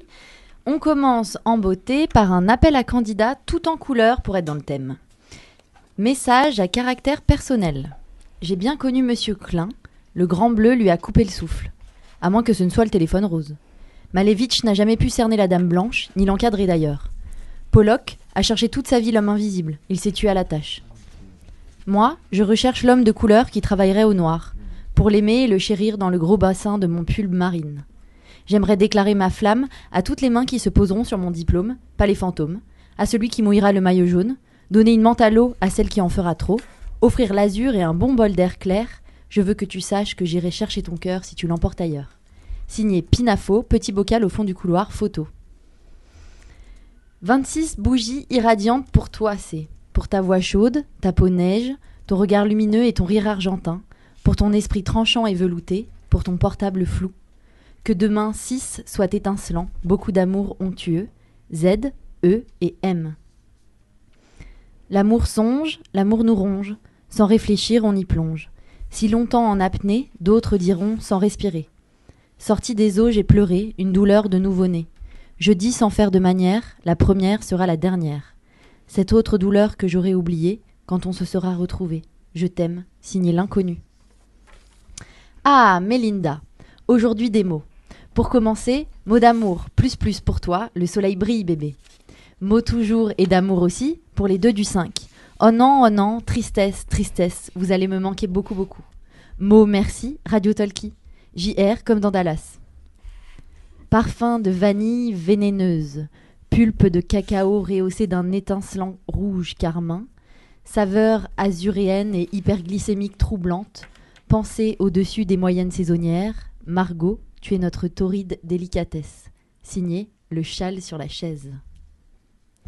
Faisons la crêpe, mon bel homard barbu. Je voudrais vadrouiller dans ta vallée de Dana, que tu m'étales du beurre salé entre les omoplates. Tes joues rouges me font giter, donne-moi ton petit doigt, moule, frites, chouchen, où tu voudras, quand tu voudras, tes, tes groupies, gaste. Haïku bleu, Mélinda, mon Viagra, c'est toi. Un beau jour, ou plutôt une belle nuit de charrette, une jeune fille m'a parlé de sexe sacré. Mais qu'est-ce que le sexe sacré? Et pourrais-je le découvrir un jour? Anonyme. Et donc on finit cette belle session par une euh, dédicace. Oyez, oyez, acclamons Sophie Coiffier. Aux couleurs maussades de nos écritures douloureuses, cacadois, gris nuage et noir corbeau, Sophie Coiffier apporte, le lundi ou le mercredi, autour d'un goûter chouquette, du bleu canard, du jaune soleil, du rouge passion. Oyez, oyez, merci Sophie Coiffier. Et voilà, ce sera tout pour Ah, cette merci. euh, session des courriers Merci, du cœur. J'espère Encore que, une session incroyable. J'espère que les, les anonymes se sont reconnus et euh, que les déclarations euh, pleuvront pour la prochaine saison. Avec ce soleil, c'est sûr. Voilà. Et voilà. C'est terminé. Pour aujourd'hui. Nous espérons que ces 150 minutes ensemble vous ont permis d'entrer un peu plus au cœur de la couleur. Rassurez-vous, la crème solaire était au rendez-vous. Le mois prochain, nous nous retrouverons à nouveau le premier mercredi du mois. Cette fois, nous nous haïrons, pillerons notre prochain et hurlerons de colère. De colère. Encore une fois, nous découvrirons de nouveaux mondes à vos côtés. Vous retrouverez bien sûr les chroniques de nos 12 journalistes embarqués ainsi que de nombreux cadeaux radiophoniques. Un grand merci à toute l'équipe, sans qui cette émission n'aurait pas été possible, ainsi qu'à l'ensemble de nos auditeurs. On contribue à cette session Zoé Agarter, Marie Fournier, Yvan Desméoc, Johanna Gobin, Mélanie Vénin, Roland Cahen, Gaëtan Barbet, Gwenolé Gasnier, Flavien Berger, Alexandre Poisson, Camille Angibaud, Marie-Sarah Denis, Hélène Gaulier, Ramon Diago, Émilie Lirayama, Romain Delamarre, Thaïs Courtino, Flore Siby et Joachim, Romain Marron, Pernel Poyer, Michel Pastoureau, Jean-Claude Bartoki, Mélinda Da, Safira Ra. Nous souhaitons également nous excuser auprès des personnes sans qui la couleur n'existerait pas. Kandinsky, Pierre Soulages, Yves Klein, Joseph Albert, Paul Klee, Eisenman et Recker, J. Itten, Charles Blanc, Newton, Aristote, Kant, Monsieur Eugène Chevreul et tous ceux que nous aimons mais dont, mais dont nous n'avons pas parlé même si nous ne remettons pas en cause leur légitimité quant à leur travail riche en couleurs. À très bientôt. bientôt.